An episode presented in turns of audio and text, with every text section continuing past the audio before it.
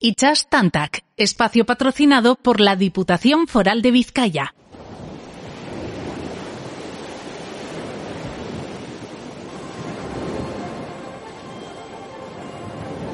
Y ahora en Onda Vasca, Ichas Tantac. 120 minutos para calarse los auriculares y sentir cómo nuestros pies se balancean al borde de un acantilado mientras voces amigas nos acercan el ruido de las olas. Comienza la travesía. Al habla el capitán Edu Araujo.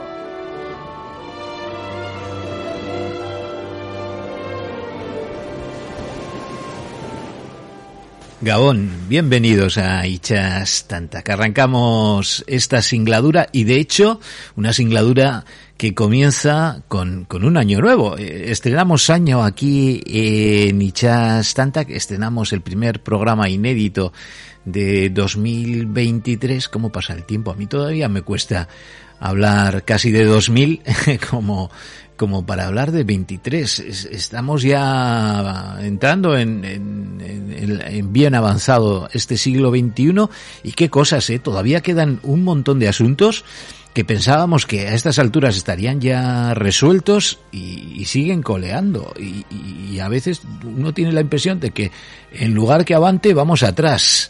Eh, en fin, no sé si será de mi opinión nuestro amigo Juan Mari Recalde, que ya salta a bordo. Juan Mari Gabón. Gabón, Edu. ¿Cómo, cómo, cómo ves tú esto? Al final, bueno, el cambio de año es algo simbólico, porque las cosas no cambian eh, de un día para el otro, ¿no? pero, pero bueno... Pero bueno, puede cambiar igual, te han echado los reyes una, una vela nueva no sé, es lo único que puede cambiar, porque lo demás yo no veo que cambie, no es fácil que cambie las cosas de un día para otro. Eso es. Ah. Yo las cosas las veo, cuanto más viejo se hace uno, más de lejos ve las cosas, parece, ¿no? Y no sé, las veo un poco complicadas para mi punto de vista. ¿eh? Pues sí, y fíjate que eh, está de moda, yo creo que está de moda, siempre ha estado de moda, ¿no? Un poco protestar de, de, de la juventud y hablar mal de los chavales y pero yo, yo siempre he sido un defensor de la juventud. Lo era, por supuesto, cuando era joven, porque me iba mucho en ello. Pero ahora que, que veo, bueno, pues el mundo y los desafíos a los que se enfrentan muchas veces porque las generaciones anteriores no hemos sabido, no hemos querido eh, aceptar ¿no? Eh, eh, que, que, nos tocaba a nosotros cambiar las cosas y no hemos querido cambiar algunas que, que ya veíamos que, que no podían seguir así. Y ahora les, les estamos dejando muchos deberes, mucha tarea para, para un futuro inmediato y, y, no tienen las cosas fáciles en, en muchos sentidos. ¿eh? Así que mucho ánimo y, y mucho apoyo a la gente eh, joven, a la gente que viene detrás, que lo van a necesitar. Juan Mari, yo necesito tu apoyo para largar amarras y empezar esta singladura, dejarnos un poco de filosofías y volver a la mar, que es lo nuestro. Pues venga, ya sabes que yo soy, he sido amarrador, o sea que yo te largo amarras volando. Vamos con ello.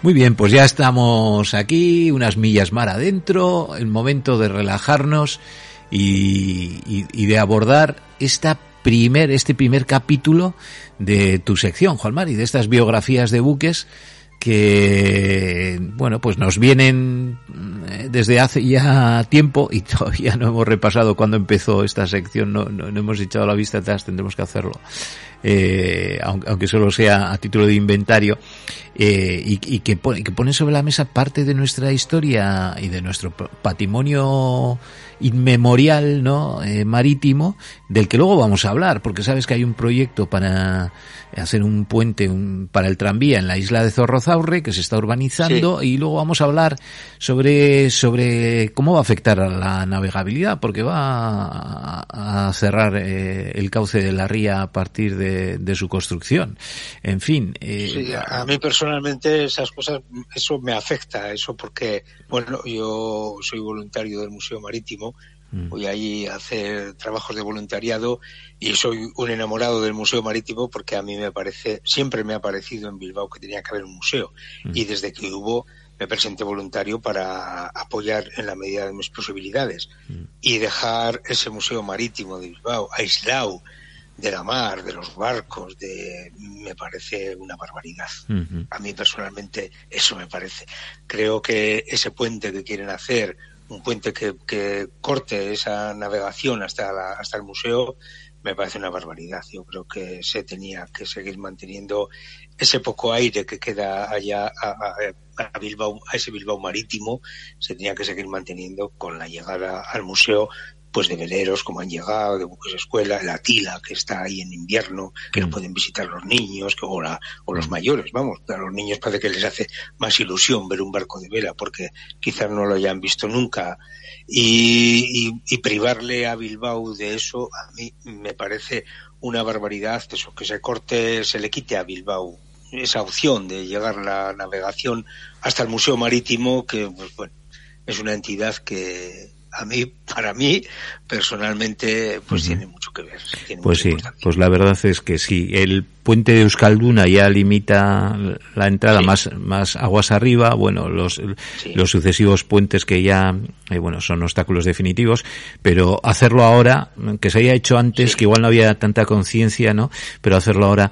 Yo espero todavía, ¿eh? Tengo confianza en que, en que las cabezas pensantes le echen eso, una pensada y digan, oye, no, no, esto no nos cuesta nada hacerlo bien, vamos a hacerlo bien. Y, pues a ver, crucemos los dedos y confiemos tenemos que eh, esperar que esas cabezas pensantes pues que, que piensen verdaderamente que tenemos una historia por la popa mm. que también hay que mantenerla. Claro que sí. y, a, nosotros nos toca hacerlo ver, porque igual ellos no lo han pensado. Igual, oye, son gente que no tiene vínculos con, la historia marítima o no lo sé. Pero bueno, pues nos toca ponerlo, ponerlo encima de la mesa de la mejor manera posible y confiando en que se tome la decisión correcta luego, luego hablaremos del, del asunto. Juan Mari, ¿qué vas a poner tú de nuestra historia marítima hoy? Pues yo voy a, contar la vida de un, de un barco, de un vapor, como, como es lo mío, pues contar la vida de los vapores. Esa historia de aquellos barcos que tuvieron una historia importantísima. ya no tenemos barcos y no tenemos historia, eh, historia marítima. Esos barcos que existieron en la matrícula de Bilbao, pues eh, no conllevó la historia del barco en sí, sino de todas aquellas, aquellas tripulaciones que, que los tripularon ¿no? y, que vivieron en esos barcos. Y esa historia, que en general fue la historia de los barcos, al final, pues fue la historia de la vida en aquellos tiempos, porque fue paralelo, ¿no? El desarrollo económico, el desarrollo industrial, todo eso fue, o los barcos fueron paralelos a ese desarrollo marítimo, a ese desarrollo industrial, y, y la gente vivió de eso. Sí, sí. Una historia de uno de esos barcos. Y como nos decía la, aquí hace tiempo ya, en una tertulia que tuvimos con la arqueóloga, historiadora y arqueóloga eh, conocedora de la cultura marítima, sobre todo en la construcción de, de, buques en Guipúzcoa, Lourdes Odriozola, nos decía, todo, todo se lo debemos a la mar nuestra industria nació de, de nuestro afán por, por navegar más lejos y, y, llegar a, a, otros continentes, ¿no? Y, nuestro carácter lo modeló la mar y, y así es, no podemos estar más de acuerdo. teníamos aquí se fue a buscar más lejos, o otros sitios. Y como eh, el País Vasco y sobre todo Vizcaya aquí, pues era una franja costera casi casi, ¿no? Y muy corta, pues la gente tenía que irse a buscar la vida por ahí, y dónde mejor que en la mar, que es lo que tenía enfrente. Si dabas un paso te caías al agua. Eso es. Eso es. Y en el futuro, cada vez más eh, es probable que tengamos que volver a mirar a la mar, que, eh, así que, bueno, cuidémosla y, y, veamos la historia, tengamos siempre presente la historia. Venga, pues adelante con, con, la historia de ese vaporcito, Juan Mario. Pues vamos a hablar de un vapor que se llamó Junio y precisamente esa historia es lo que tú has hablado un poco. Empezó la historia de este barco, no de este barco, sino de la compañía que compró este barco en 1882. Dicen que en Bilbao hubo mineros que después fueron navieros y después fueron banqueros. ¿Por qué dicen eso? Pues porque fueron mineros. Mucho a principios del siglo XIX hubo mucha gente que tenía concesiones de minas, muchas familias, ¿no? Que tenían concesiones de minas y tenían el, sacaban el mineral y otras familias como los Ibarra, esta gente que alguna vez hemos hablado de ello aquí, pues que pusieron unos hornos y elaboraban ese mineral y hacían el hierro. Sobre todo se, se llevaba a Inglaterra. Llegó un momento que, que como aquí no había barcos, todo el transporte se hacía de ese mineral o de ese hierro elaborado, se hacía en barcos ingleses. Claro, los ingleses, como tenían el monopolio de ese mercado, pues llegó un momento que pusieron los fletes de, o sea, el flete, pues ya sabemos, ¿no? El, precio del transporte en barco de ese mineral o de ese hierro elaborado, pues el precio que ellos quisieron. Entonces en Bilbao, esos mineros en un principio dijeron, hombre, esto es un tanto caro. ¿No es mejor que hagamos nosotros nuestros barcos y transportemos nuestro mineral? Aquí no había carbón y para los hornos se necesitaba carbón. Transportamos el mineral allí y traemos carbón de allí aquí. Hacemos nosotros nuestros barcos y no nos cobran eh, los ingleses el precio que ellos quieran por el flete, o sea, por el transporte en sus barcos de ese, de ese mineral de ida y de ese carbón de vuelta. Y así es. En 1882 hubo varias empresas que se plantearon esos. Entre ellos la familia Aznar y la familia Astigarraga fundaron en 1882 la compañía bilbaína de navegación. Esa compañía bilbaína bueno, le dieron eso unas miras y pensaron en hacer en un principio 12 barcos, en un principio. ¿eh? Mm. Por eso les pusieron el nombre de meses, los meses del año. Tenemos 12 meses, vamos a hacer 12 barcos, vamos a poner los meses del año. Empezaban fuerte, 12, 12 barcos. Sí, sí, y bueno, em, a ver, eh, progresivamente, ¿eh? no era, ah, no había tanto capital. En principio, bueno, como la cosa del transporte estaba bien, pues supusieron ellos, como buenos comerciantes que eran, que aquello daba y harían sus números allí en el papel y dice, pues esto da para, para tener una buena flota. Y en 1882 hicieron tres barcos, el enero, el febrero y el marzo. Ya en 1888 hicieron el julio, agosto y septiembre. De uno de ellos, de este del primero del junio, es el del que vamos a hablar. Este barco yo, bueno, siempre he dicho que soy un enamorado de la lectura de Rafael González Echegaray porque me, parece un hombre fenomenal escribiendo sobre barcos. Es que tiene una prosa muy, bonita de, cómo habla de los barcos, como, les hace como personas, habla como personas y de la costa cantábrica, es el conocimiento que tenía ese hombre de, de, los barcos y de la como buen marino y mm. buena pluma, porque no solo hay que ser para escribir, hay que tener buena pluma, no solo hay que ser buen marino, sino hay que saber escribir. Y este hombre a mí me parece que sabía escribir. Tiene un libro, Rafael González Chegaray, que se llama Nueve historias de barcos. Y en ella, en ese libro, cuenta, entre otras, la historia de, de este, del junio. Empieza diciendo, este hombre en la historia dice, esta es una historia gris, casi podríamos decir que una historia en blanco de puro sencilla y humilde. O sea, fíjate, humilde la historia de un barco, un barco que, que navegó durante 50 años. Mm. Humilde, obviamente, porque era un barco de carga, no era un barco de pasajeros que puede traer fiestas, que puede, mm. sino que se dedicaba no era a yate, ni un barco de guerra. No, eso es, era un simple barco de carga que iba y volvía con carga y si podía volvía con carga otra vez para hacer un viaje redondo y darle unos, unos dinerillos a, a su armador, ¿no? Un currela de la mar, que se dice, ¿no? Eso, un, un currela de la mar. Y, bueno, y este barco se lo hicieron en Inglaterra en 1888, hicieron, esto es el junio, el julio, el agosto y el septiembre, muy parecidos, los cuatro, muy pareciditos, eh, los hizo William Dorford en Sunderland, en Inglaterra, en 1888. Era unos barcos de 83 metros, 83,61, o sea, casi 90 metros de eslora.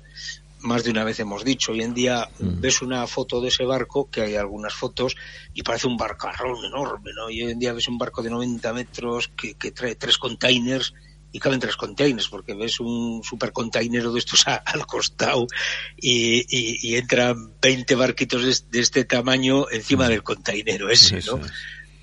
Pero, pero bueno, parecían barcos, pero tenían palos, tenía, era un barco de cubierta corrida, tenía las amuradas en, en proa subían un poco, pero no tenía castillo de, de proa ni toldilla, era de cubierta corrida. Tenía el guardacalor, y el puente descubierto encima del guardacalor con un espardel que se llama aquí, que en realidad lo que le llamaban aquí espardel es espardec, que es eh, eh, en inglés una, una cubierta postiza que se hace, ¿no? Que era lo que es el guardacalor que estaba en el centro con los callejones que tenía a una y otra banda, se le ponían arriba, o sea, se hacía una estructura metálica, una estructura, nada, con cuatro hierros, no era una estructura cerrada, ¿eh? Y encima se ponían unas tablas y ahí iban los botes salvavidas. Aquí, a, ese Spardec, a esa cubierta falsa que, que se puede decir, se llamaba Spardel al final se castellanizaban aquí las cosas y ahí iban los botes. los botes, uno debajo de la chimenea y otro más a popa pero un barco de cubierta corrida con dos palos, cuatro bodegas, un barquito pues normal en su época, que bueno, fueron buenos barcos, pero no daban mucho de sí. Pues bueno, la historia de este barco eh, nos empieza, ya te digo, hecho en 1888, Rafael González Echegaray nos dice, nos empieza a contar la historia un poco particular del barco, ¿no? Como, como barco, como algo personal. Mm. A principios del siglo XX dice que hizo un viaje terrorífico a la Guinea Española porque fue cargado de dinamita. Claro, eh, un barco cargado de dinamita tiene que dar un respeto para la tripulación importante, ¿eh? porque sí, cuando, cuando contamos lo de la explosión del Cabo Machichaco decíamos que la dinamita efectivamente es un explosivo muy muy estable, no va a explotar con golpes ni con nada, pero bueno, pero llevar la barriga del barco llena de, explosivos, llena de petardos, y ir todo a bordo no tiene que ser muy muy normal para la gente, ¿no? Pero no, el, los viajes de dinamita se hizo bien. El problema que hubo fue las fiebres tropicales. Cuando llegó el barco a Guinea, pues algunos infectó de las fiebres tropicales y murió la mitad de la tripulación exactamente con fiebres tropicales, de ese viaje a Guinea. Alguna vez yo he hablado con gente así, ¿no? De lo que eran los, viajes eh, antes, ¿no? Pues de, Colón y pues, de toda aquella gente que iba con los galeones, que iba el problema sanitario de aquellos barcos alguna vez en este programa yo en tu programa he oído hablar a gente pues con sabiduría de, de todas esas cosas y aquello era terrible, ¿no? Porque la sanidad en aquellos barcos de vela era algo impensable. Moría la gente como chinches y muchísimos de fiebres. Se dice que del escorbuto y tal, pero no solo del escorbuto, de, de, fiebres, estas moría cantidad de gente, de, de disentería, de, fiebres que cogían en esos países y tal. Bueno, pues a este barco le tocó eso. Coger en un principio, al principio del siglo XX, en ese viaje a la Guinea, murió la mitad de la población, o sea, perdón, de la población, de la tripulación, por las fiebres tifoideas. Después, mm, también hemos hablado aquí de la Blona, que se hundió aquí en el puerto de Bilbao en marzo de 1901. En marzo de 1901 hubo un temporal terrible en el Cantábrico, enorme, que le tocó a la Blona. La Blona venía al puerto de Bilbao, venía de Nantes, y al entrar al puerto de Bilbao, el capitán no conocía el puerto, estaban construyendo el rompeolas, se metió encima del rompeolas, el barco se escoró, explotó al entrar el agua en la caldera y se ahogaron todos. Bueno, pues a este, a nuestro junio, ese temporal le pilló en el Cantábrico también. Entró a Bilbao unos días después, pues echó unos zorros, según decían, o sea, venía sin botes, le había barrido el temporal toda la cubierta, como los botes los llevaba eso en Espardel, le había barrido toda la cubierta y venía el barco hecho una, una, una porquería, vamos, le había pasado, las había pasado canutas, pero ahí había sobrevivido.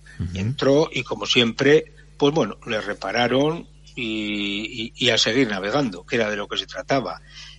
En 1906, el barco ese también, al salir del puerto de, de Bilbao para Rotterdam cargado de mineral, varó se le cogió una guiñada y se metió en el banco del nordeste, ahí lo que se llama la mojijonera, enfrente de lo que era la torre del piloto mayor, de lo que puede ser hoy en día la náutica de Portugalete.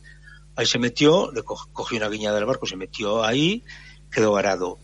El barco hacía agua, bueno, pero le sacaron al día siguiente, vieron que tenía agua en las bodegas, pero no fue la cosa tan grave. Lo tuvieron que descargar y subir a los diques para reparar. Eh, esas cosas hoy en día nos parecen eso yo antes era como algo normal. El barco pues, avarado, pues bueno, pues hay que descargarle, hay que... Hoy en día, claro, eso es un dinero terrible. El, descargar, ha cargado el barco, el descargar el barco, la demora en el viaje y, el precio, o sea, el dinero que cuesta descargar el barco y volverlo a cargar para después, más la reparación.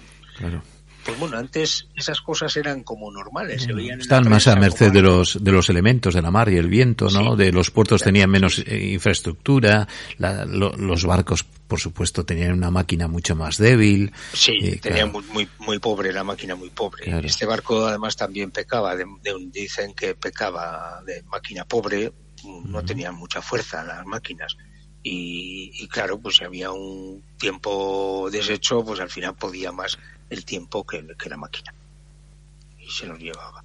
Bueno, en 1907 eh, ya era gerente de la compañía Eduardo de Aznar y Tutor, el hijo de Eduardo de Aznar y de la Sota. Y la cosa pues parece que no iba muy bien. Entonces, en 1918, el, banco, el, el vapor este, el junio, pasa a la propiedad del Banco de Urquijo ya en plena guerra mundial. La guerra mundial, la primera guerra mundial, también hemos dicho alguna vez que los fletes subieron muchísimo. Pues bueno, obviamente los países beligerantes no estaban inmersos en la guerra y no podían hacer transporte marítimo porque los barcos los tenían y el personal lo tenían metido en la guerra. Toda Europa, España como el neutral, pues aprovechó. Mucha gente se hizo aquí de oro también hemos hablado alguna vez, eh, fletando barcos o, sacando barcos, gabarras, que había mm, poniéndolas un motor, una máquina de vapor y sacándolas a navegar porque los fletes subieron muchísimo y se sacó mucho dinero. Algunos, otros al final de la guerra lo hicieron, ya terminó la guerra y se quedaron en la ruina. Bueno, esta compañía, como hemos visto, empezó en 1882 pero en el 18 la cosa no iba muy bien. Y ya te digo, en el 18 el banco de, Urquijo se hace con el, con el junio, por deudas, no sé, por lo que fuera, no sea por algo, me imagino que por deudas. En el 22 le compra la naviera Orio y le pone de nombre Orio. La naviera Orio era de Guzcoa y le pone de nombre Orio. Ya pasamos al 22 ya con un nombre diferente. Eh, pero eso, después de la guerra mundial hubo una crisis enorme de fletes, una crisis enorme. Después de la guerra no había material. Ahora dirían que se rompió la burbuja, ¿no? Eso, Las burbujas, ese, ese término que se ha acuñado. Después de un periodo ¿no? Así es la, la, lógica del sistema. Eh, después de un periodo de bonanza, pues viene la caída, ¿no? El sopapo. Eso es. Eso es. A este barco pues le pasó como a tantos otros. Y, y el, el, eso, en 1922 lo compró Orio y estuvo pues bastante tiempo amarrado en, o sea, había estado ya desde la compra del Banco de Urquijo, había estado amarrado en la ría de Bilbao bastante tiempo. Hay, no hay muchas fotos de esa época, ¿no?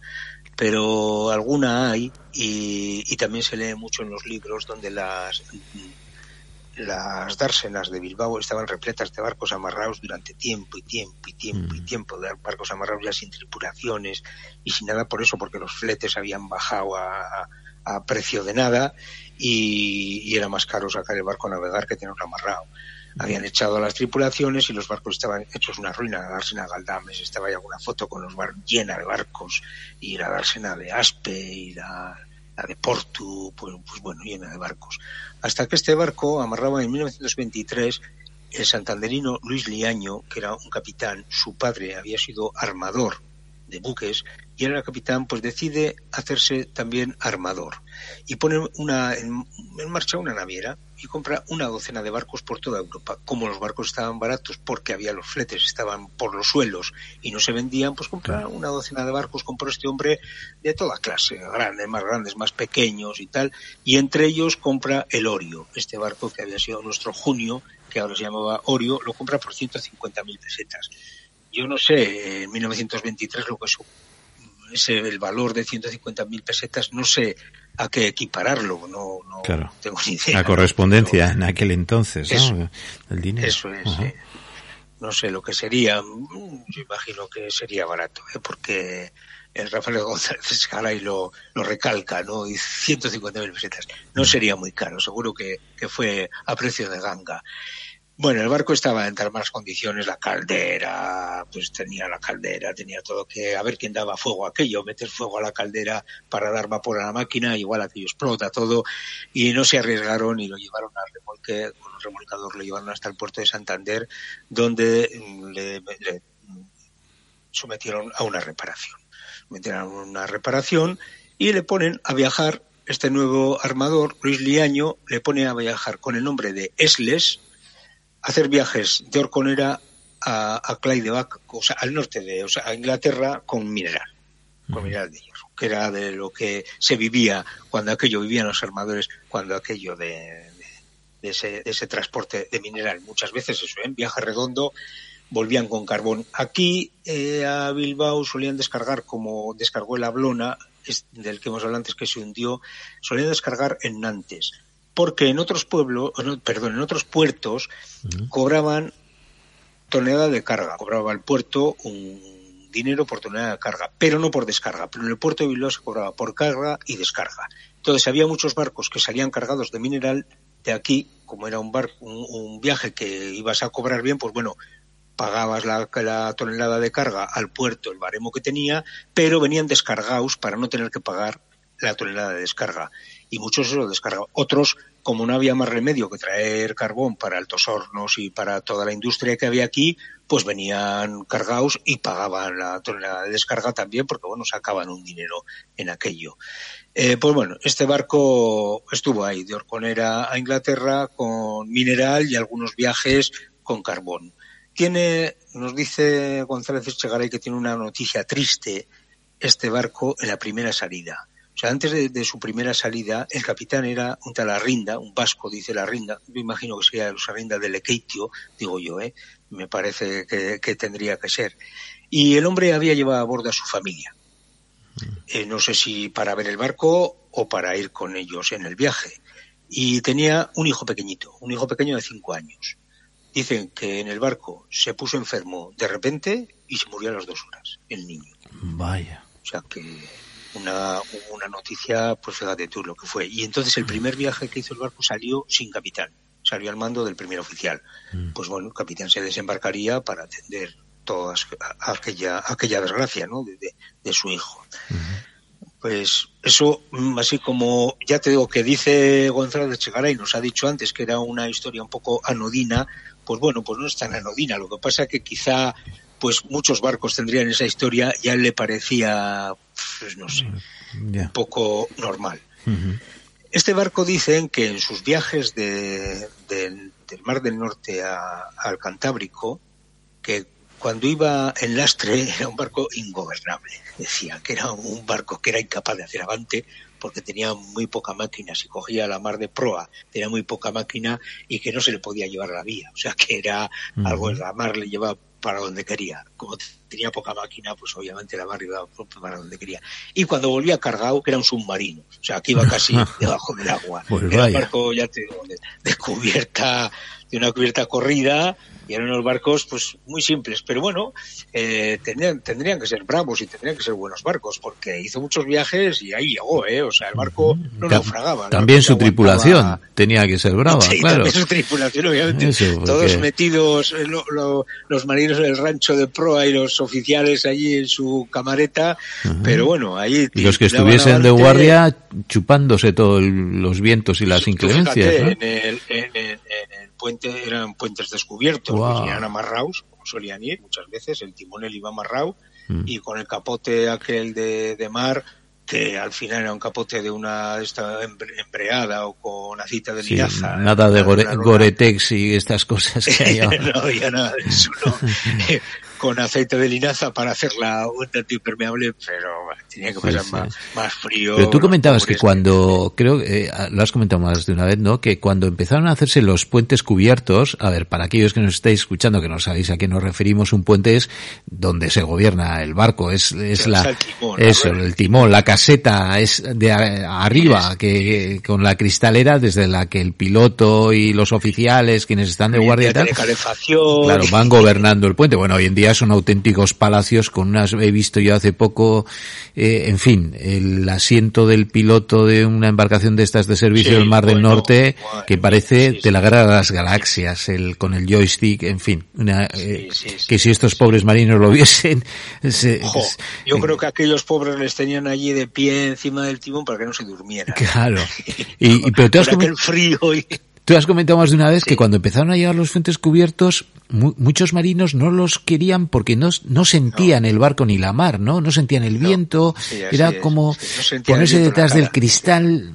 Es eso, ¿no? Como, cuando vas en moto y se te moja el casco, que no es nada, que dices, bueno, se me pudiera quitar el casco, ¿no? Es curioso. No tenía vida el barco, sí. los cambios de viento, los cambios de tal, los notaban todo en la cara, el cuerpo, ¿no? Y ya cuando se hicieron los puentes cerrados, perdieron esa, esa, esto, ¿no? Pero, pero vamos, tenía que ser, la verdad que tenía que ser terrible ir ahí en un barco de estos. Bueno.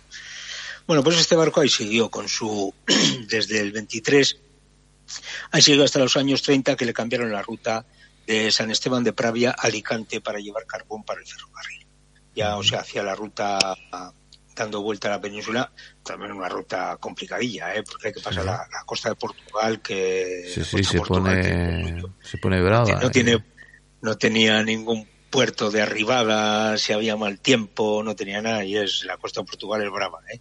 Ya, tío, para estos barcos, que este barco, pues como decían, pues que tenía muy poca máquina el barco, entonces había que que darle avante allí y, pasar los temporales por toda esa costa. Hasta el 33, bueno, en el 30 empezó Cerro y hasta el 33 que le amarraron en Santander definitivamente porque el barco necesitaba una reparación fuerte, muy fuerte, mucho dinero y los armadores pues vieron que pues que no era rentable. Le amarraron en el Pozo de los Mártires, en el puerto de Santander, un día de mucho viento. El puerto de Santander es tú lo sabrás mejor que yo, eh, eh, es un puerto muy malo con los vientos sur del sur. Mm. Es un, puerto muy abierto. Sí, se, encañona por ahí, por el valle ese, sí, sí, el viento sur. ha habido muchos naufragios en el puerto de Santander, ¿eh? con el viento sur. Un viento muy malo en el puerto de Santander, un viento bravo y malo. Así como, está bien protegido el noroeste, entre comillas, ¿no? Sí, sí, sí, de los, sí. de los, de los temporales de invierno de aquí del Cantábrico, sí, pero los sures son malos para, para el puerto Santander. Un puerto malo para el viento sur. Pues bueno, estando amarrado allí, tuvo pues un percance, se soltaron las amarras, se fue encima de otro barco, tuvieron averías, pero bueno, en realidad no pasó nada. Hasta que un tiempo después un, un grupo de capitanes y maquistas de Santander pues decidieron, dice, bueno, pues bueno, decidieron comprar el barco para ponerlo a navegar otra vez. Yo creo, no sé por qué dinero lo compraron, en este caso no pone, eh, pero pues, pues creo, quiero entender que verían que era un barco ya un poco ruinoso y que sería barato y bueno, pues le podemos sacar una rentabilidad de esos capitanes que igual dicen en vez de trabajar para en vez de trabajar para un armador, pues me voy a buscar mi vida y, nos, nos, compramos nuestro barco, llevamos nuestro propio barco. Efectivamente, le llevaron, dice que le llevaron al dique y le hicieron unas, bueno, más, más bien unas chapucillas, más que una, el trabajo que requería unas chapucillas para ponerlo a navegar. Y le pusieron a, navegar.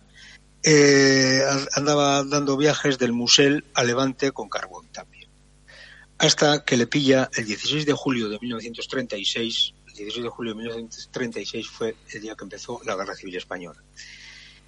Eh, salía de vacío de Alicante para el Musel, iba pendiente de la radio, claro, empezó la, guerra y, claro, yo, yo, no sé de qué bando serían ni los unos ni los otros, la gente que iba en, en, este barco, pero obviamente pues todos iban al acecho, ¿no? Sobre todo al pasar el canal del de, estrecho de Gibraltar, pues el capitán todos pendientes de la radio a ver qué noticias daban y a ver lo que podía pasar. Pasaron sin ningún problema y llegaron a Santander. Allí quedó amarrado el barco.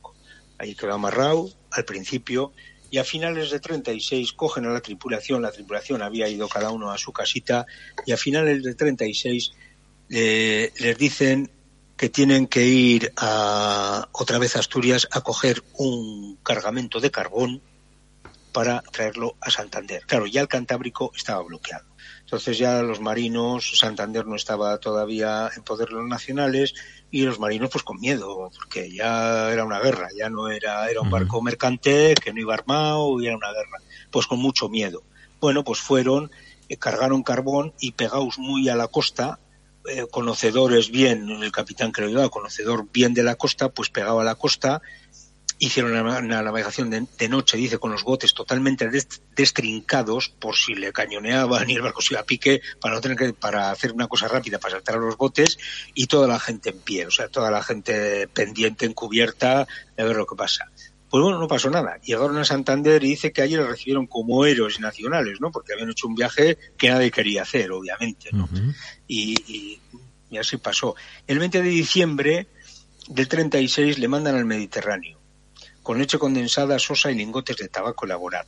También te puedes imaginar cómo iba la tripulación, pues muerta de miedo, sobre todo al pasar el estrecho. Pasaron el estrecho con bandera francesa. Eh, bueno, cada uno se buscaba la vida para pasar como podía, de forma disimulada, que digamos, ¿no? Para pasar un poco de soslayo. Pasaron el estrecho y cargaron, descargaron eh, en Alicante, en Barcelona, en Tarragona, cargaron y volvieron a Santander. Y otra vez pasaron el estrecho, que dicen que es rarísimo, porque el estrecho estaba ya vigiladísimo por las tropas nacionales, los barcos y tal, y pasaron el estrecho también sin ningún problema. Eso ya te digo, ¿eh? con una bandera francesa, pues una bandera francesa, igual le vi algún destructor nacional o algo, bandera francesa, y, y no se metieron con él. Y bueno, y, así estuvo el barco hasta que volvió a Santander. Después de una travesía, dice que fue la travesía de vuelta, penosísima, en la costa de Portugal, porque les cogió un temporal, el barco no hacía avante. Eh, dicen que estuvo un montón de tiempo navegando a dos nudos el barco, porque mm. si cogía la mar de proa, con la máquina que tenía, el barco pues prácticamente no hacía avante. Era totalmente ingobernable, debajo del agua, el barco, bueno, una, una travesía penosísima. Hasta eh, llegó, llegó a Santander, llegó a Santander, también le recibieron de maravilla porque venía con provisiones y con cosas. En la guerra ya aquello estaba ya, pues como nos podemos imaginar, hasta el mes de agosto que cayó Santander y el barco este se llenó de gente porque el barco se desembarcó todo el mundo ya del barco cuando llegó de, ese viaje del Mediterráneo se desembarcó todo el mundo del barco hasta el mes de, de agosto que cuando cayó Santander en, en agosto el barco se llenó de gente, fue un montón de refugiados y salió hacia Asturias. Fue hacia el Musel, no iba, que se sepa, ningún oficial graduado, ningún oficial ni de máquinas ni de puente. Se, puede suponer, eso, eso dice, ¿no? Rafael González Echegaray cuando habla de la guerra pasa siempre un poco de soslayo las cosas.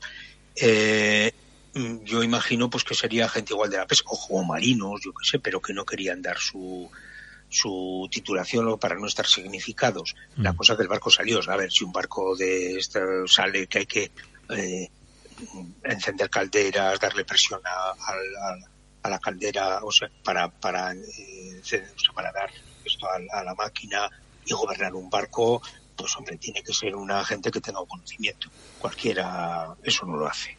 Bueno, pues salió lleno de refugiados y fue hasta Asturias. En Asturias cargó un montón de gente, sobre todo vascos, de Vizcaya y de Guipúzcoa. Eh, y salieron hacia Francia, rumbo a Francia. Al salir, les cogió el almirante Cervera, el destructor de las fuerzas nacionales, vio el barco, le dio el alto, le dijo que se parara, le separara o le cañoneaba y le mandó poner rumbo a Ribadeo. Arribadeo llegó escoltado por dos bows nacionales, bows bacaladeros que cargaron, como en Navarra, también en el bando nacional hubo bows que los armaron, los artillaron con unas piecillas de artillería y estuvieron en el bando nacional, pues dos bows de esos le llevaron hasta Ribadeo y de allí le llevaron a Ferrol con toda la gente. O sea, tú te puedes imaginar mujeres, niños, porque refugiados. Mujeres y niños, sí, refugiados, todos iban refugiados para Y ahí habría mucha gente que es, bueno, que no, no sé cómo va a acabar esta historia, pero me imagino que podrían igual sufrir cárcel o, ser fusilados directamente. Pues eso es, yo ya te digo que Rafael González Echegaray, estas cosas de la guerra siempre habrá un poco, o sea, pasa de soslayo, mm. no, no, no habla nunca, no da. Mm. Al llegar a Ferrol, los militares de Ferrol decidieron que el barco lo que tenía que hacer era ir, volver a Bilbao y a pasajes para descargar a la gente, hmm. a todos esos refugiados que iban a Francia, para descargarlos, o sea, desembarcarlos en Bilbao hmm. y el barco hacer lo que fuera. eso hicieron. Vinieron a Bilbao, desembarcaron a la gente y el 30 de mayo de 1938, poco después de llegar el barco a Bilbao, después de, desembarcar a todos los refugiados, le desguazaron el barco en Bilbao. 50 años después de que el barco hubiera, hubiera salido a la mar. ¿Qué fue de esa gente? Pues es lo que no sabemos. Me imagino que a esos refugiados, mujeres y niños, pues les dejarían donde les dejaran, allá cada uno que se busque la vida, y a esa gente que gobernaba el barco o a esa gente que pudiera, pudiera ser significativa políticamente o con unos ideales políticos, pues me imagino lo que fue de ellos. Hmm. Les pondrían delante de la pared y, y, pues les fusilarían. Eso así fue en otras ocasiones, sí, sí. Sí, así, así hicieron en muchos barcos. De eso no habla nada. Chegaray solo dice que desembarcaron a la gente y el barco después, el 30 de mayo, decidieron desguazarlo en la ría de Bilbao, en Erandio lo desguazaron. De 1938 todavía estaba la guerra civil, continuaba hasta el 39 que terminó, para esa chatarra aprovecharla para material de guerra, porque aquí en Altos Hornos y en hicieron cañones, hicieron munición, hicieron muchas cosas. Entonces, para aprovecharlo como material de guerra, desguazaron el barco una triste historia de este barco, me parece que aunque no naufragó, el, no poder esos refugiados llegar a su destino de Francia, donde podían haber tenido libertad, pues les trajeron otra vez aquí, pues sí, seguro que pues más de uno Claro, claro. Pues sí, pues sí, pero bueno, el barco cumplió su cometido. Otra cosa es que los seres humanos, como muchas otras veces, no estemos a, la altura de, de, esa condición y de humanos tengamos bien poco. Juan Mari, pues nos ha gustado la historia del junio. ¿Qué quieres que te diga? Un servidor igual no era el mejor de los barcos, ¿eh? pero pues un, trabajador. una historia en blanco, ¿no? De un barco, pues, pues un poco anodino, pero yo creo que nunca ningún 50 años, 50 añazos dando servicio hasta el final, pues oye, nos quitamos la chapela, nos quitamos el sombrero ante el junio. Juan Mari, eh, para cerrar esta primera sección del año, eh, nomenclatura náutico, marítima. A ver, ¿qué tenemos que aprender hoy? Saco el bolígrafo y mis apuntes. Tú que llevas un barco de vela, pero tu barco tiene un palo. Sí. Que no, me da para, para más. ya me gustaría tener uno, un par de ellos. no te da para dos. Pero bueno, vamos a hablar un poco pues de lo que eran los palos en un barco de vela de antes, ¿no? ¿Cómo estaba formado el palo? el, palo normalmente eran tres piezas, un palo. Era la pieza más gruesa que estaba la, de la cubierta, bueno, aquí iba hasta la carlinga, hasta la quilla, ¿eh? era el palo macho. Después iba el mastelero y el mastelerillo. ¿eh? Era en tres piezas no así como hemos dicho alguna vez en los pataches, que era un barco, un palo hechizo, claro, pero eran barcos más pequeños que un palo para hacerlo de una pieza tampoco puede ser muy grande, porque no encuentras un árbol muy largo que tenga una resistencia tan fuerte como para hacer un palo pues de una fragata, de una corbeta que ya tenían una guinda mm. importante esos barcos. aparte que además de la construcción, luego había eh, una virtud que tenía este tipo de forma de, de hacer un mástil, que era que se puede desmontar o se, o se puede eh, reparar. Claro, por secciones, eh, porque eh, muchas veces cuando las condiciones lo requerían, o porque había habido un combate en barcos de guerra, o por la meteorología y se rompía, o, podían sufrir, se desmontaba el mastelerillo, ¿no? Y hasta. Sí, sí. Y, y, se, se desarbolaba el barco. contamos aquí cuando hablamos de la fragata, que bueno, en realidad es una corbeta, a Coa de Sota y Aznar, el buque escuela ese que hicieron, mm. que tuvo que, bajar los mastelerillos para, para, pasar por el puente colgante, para subir a Bilbao, porque ya estaba el puente colgante. Entonces con los mastelerillos pegaría y, y tuvo que arriar los mastelerillos para pasar. O sea que era un tanto común, o no muy común, pero sí común el tener que... era una virtud de, esos palos, de esa construcción. Claro, si tienes un solo palo que va, que va sentado en la, en la quilla, ¿no? Que tiene la, la coz en la quilla, pues, claro. pues, pues entonces no hay tu tía, no vas a... Sí, sí. En cambio, sí, Pues, bueno, para, así, para terminar un poco, en, en, el palo macho, o sea, esos palos, claro, llevaban unas vergas para envergar las velas, para alargar las velas, ¿no? En el palo macho siempre iba pues la vela más grande. El palo macho, dependiendo de cómo se llamara, si fuera el trinquete, el mayor o el mesana, pues la vela del palo macho se llamaba esa vela más grande que iba envergada, una verga tanto la verga como la vela. La verga es el palo macho. La verga para quien nos está escuchando es eh, el palo que va cruzado, el, palo que va cruzado en las velas cuadradas, donde, donde, va amarrada la vela, no se enverga, es porque lleva un envergue, una, un cabo que se llama envergue que va cosido a esa verga, la vela va cosida por decirlo así a esa verga. Entonces en ese palo iba la, la verga, mm, en el caso, por ejemplo, del palo mayor, la verga mayor, o sea, de la vela mayor. Iba. Después, en el mastelero, iban las gavias, siendo del palo mayor. Si era del trinquete, se llamaban velachos. Iba dos, la gavia baja y la gavia alta en, en el mastelero. Si hubiera sido el trinquete, pues llevaría el velacho bajo y el velacho alto y después en el mastelerillo, que era el último que había de arriba, pues iban los juanetes. Y los sobre juanetes. El sobre juanete y el sobre del juanete podían Que eso ya era llenar de, de trapo. de cierto porte. Eso es. Y, y entonces pues también se llamaban igual que el palo, pues era el, el juanete del, del mayor o el juanete del trinquete, el sobre juanete del mayor o el sobre juanete del trinquete, o sea, llevaban el, el nombre del palo.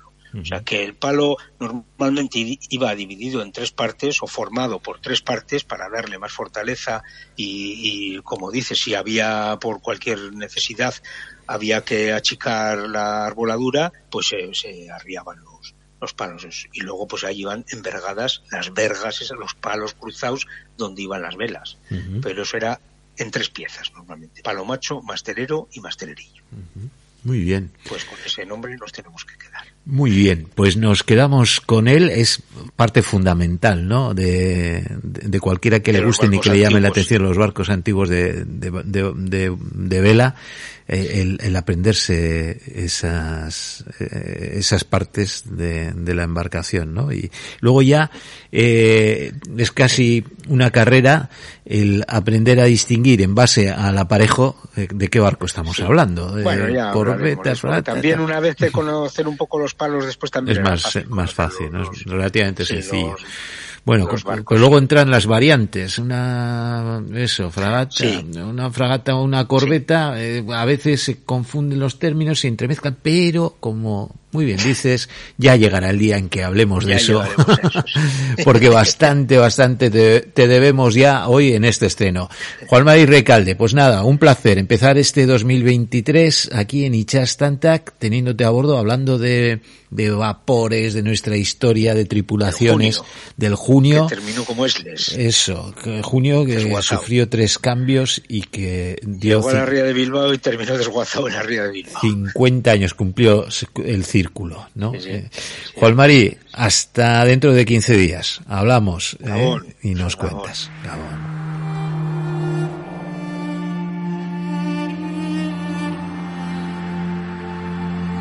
Soy Juan María Martín Recalde. He trabajado toda mi vida laboral como amarrador en el puerto de Bilbao. Como digo, como he trabajado de amarrador siempre me han gustado los barcos, porque he visto entrar y salir del puerto de Bilbao miles de ellos. He amarrado y he soltado. Y, según dice Eduardo Araujo, el dueño del programa, soy cronista de buques, pues esas historias de esos barcos de vapor antiguos siempre me han encantado. Vengo a contaros esas historias para compartirlas con vosotros. Chastantac, los domingos de 10 a 12 de la noche en Onda Vasca, para los que no podemos imaginar la vida sin mar.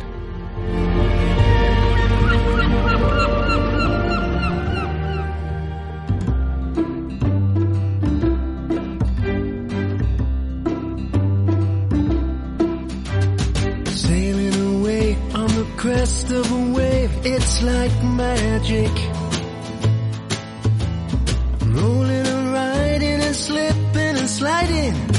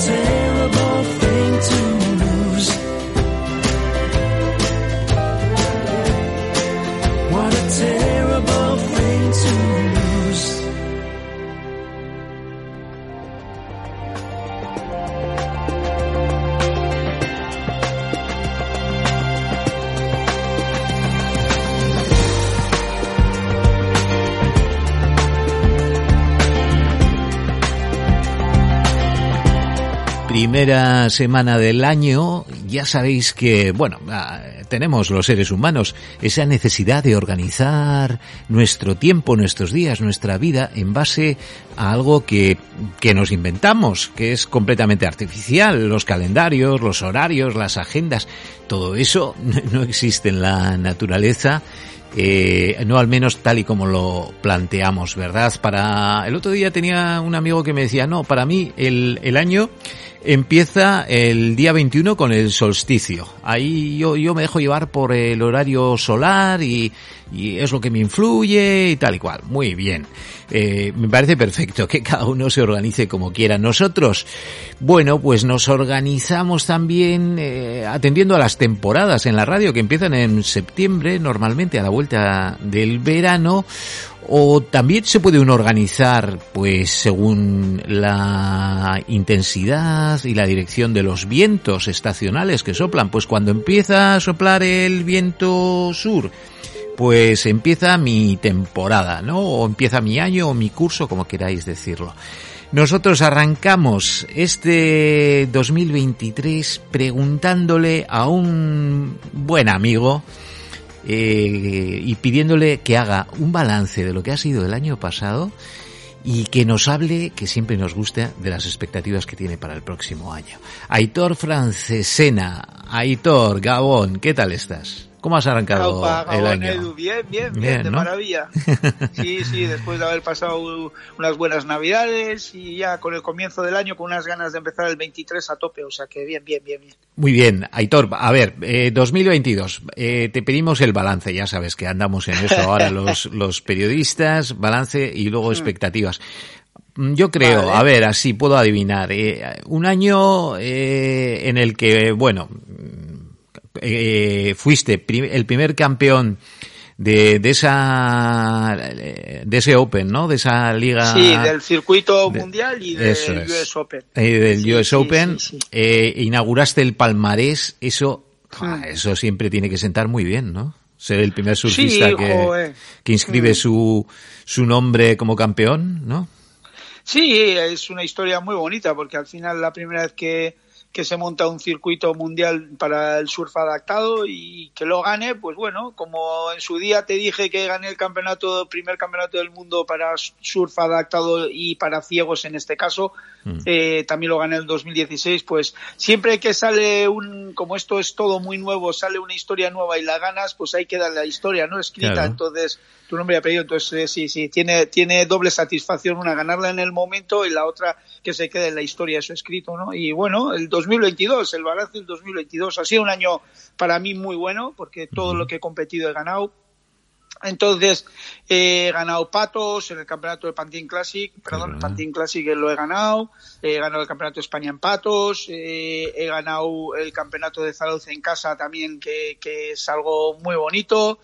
Y nada, eh, solo me quedaba ir al Campeonato del Mundo para haberlo intentado ganar y traerlo a casa, pero bueno, eh, hubo un fallo por parte de la federación muy grande que es todos los años espera hasta el último momento para decirnos si vamos o no vamos.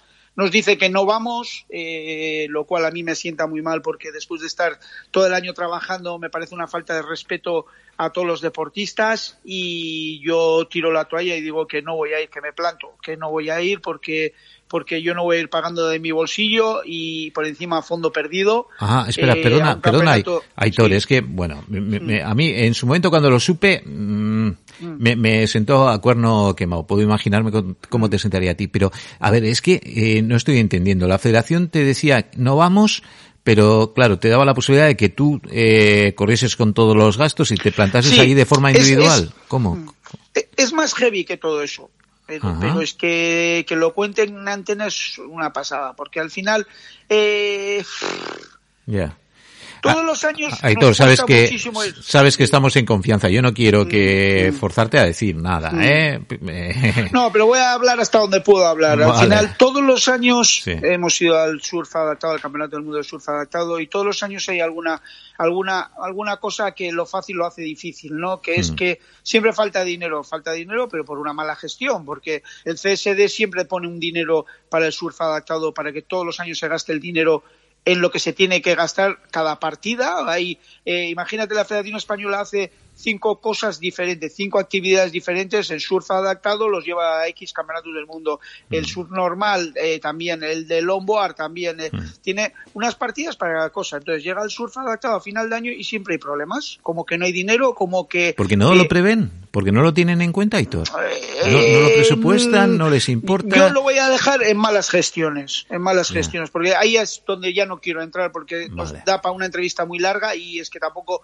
quiero hablar más de lo que de lo que hay que hablar. Es que siempre falta el dinero. Entonces este año eh, yo ya me lo olía, por esa regla de tres dije, yo ya este año me hago el circuito mundial porque no puedo estar a expensas de una federación que todos los años hay alguna embajada. Entonces, eh, habiendo ganado el circuito mundial, dije, este es el año que me voy a plantar, aparte de que me está pidiendo o nos está pidiendo a todos los deportistas que eh, no vayamos para hacerle duro al CSD para que le suba los presupuestos. Eh, estás utilizando y escudándote detrás de los deportistas para hacer esto. O sea, no, no, conmigo así no vas a jugar ni conmigo. Yo no entro a ese juego. Entonces yo me planté eh, porque decía que pagásemos de nuestro bolsillo y yo le decía, pero eso que luego con retorno, porque otros años también hemos pagado de nuestro bolsillo, ha habido un retorno. Es, este que estamos hablando, estamos hablando de irse a California, casi nada, el precio, mm. ahora eh, mm. los vuelos están mm. carísimos. Y yo llevo compañía, y yo por eso tengo que llevar unos ojos, una persona que haga mis ojos, un Caddy. Me está subiendo la bilirrubina, Hitor, porque, a ver, que eres un tricampeón del mundo, pero ¿cuántos tricampeones del mundo tiene esa federación que cuidar? Es que no lo pero entiendo. pero lo más heavy de todo es, Edu, que al final, que esto es lo más heavy, es yo digo, va, pues yo no voy a ir pagando con mi dinero en nombre de la Federación Española, porque por encima fondo perdido, porque tú me dices que el dinero no nos lo vas a devolver, ¿qué vas a hacer con ese dinero? Vete a saber, ahí lo voy a dejar eso también, porque al final las contestaciones que nos daban eran como, estaban fuera de lugar todas. Entonces, al final, eh, yo digo, yo no voy a ir.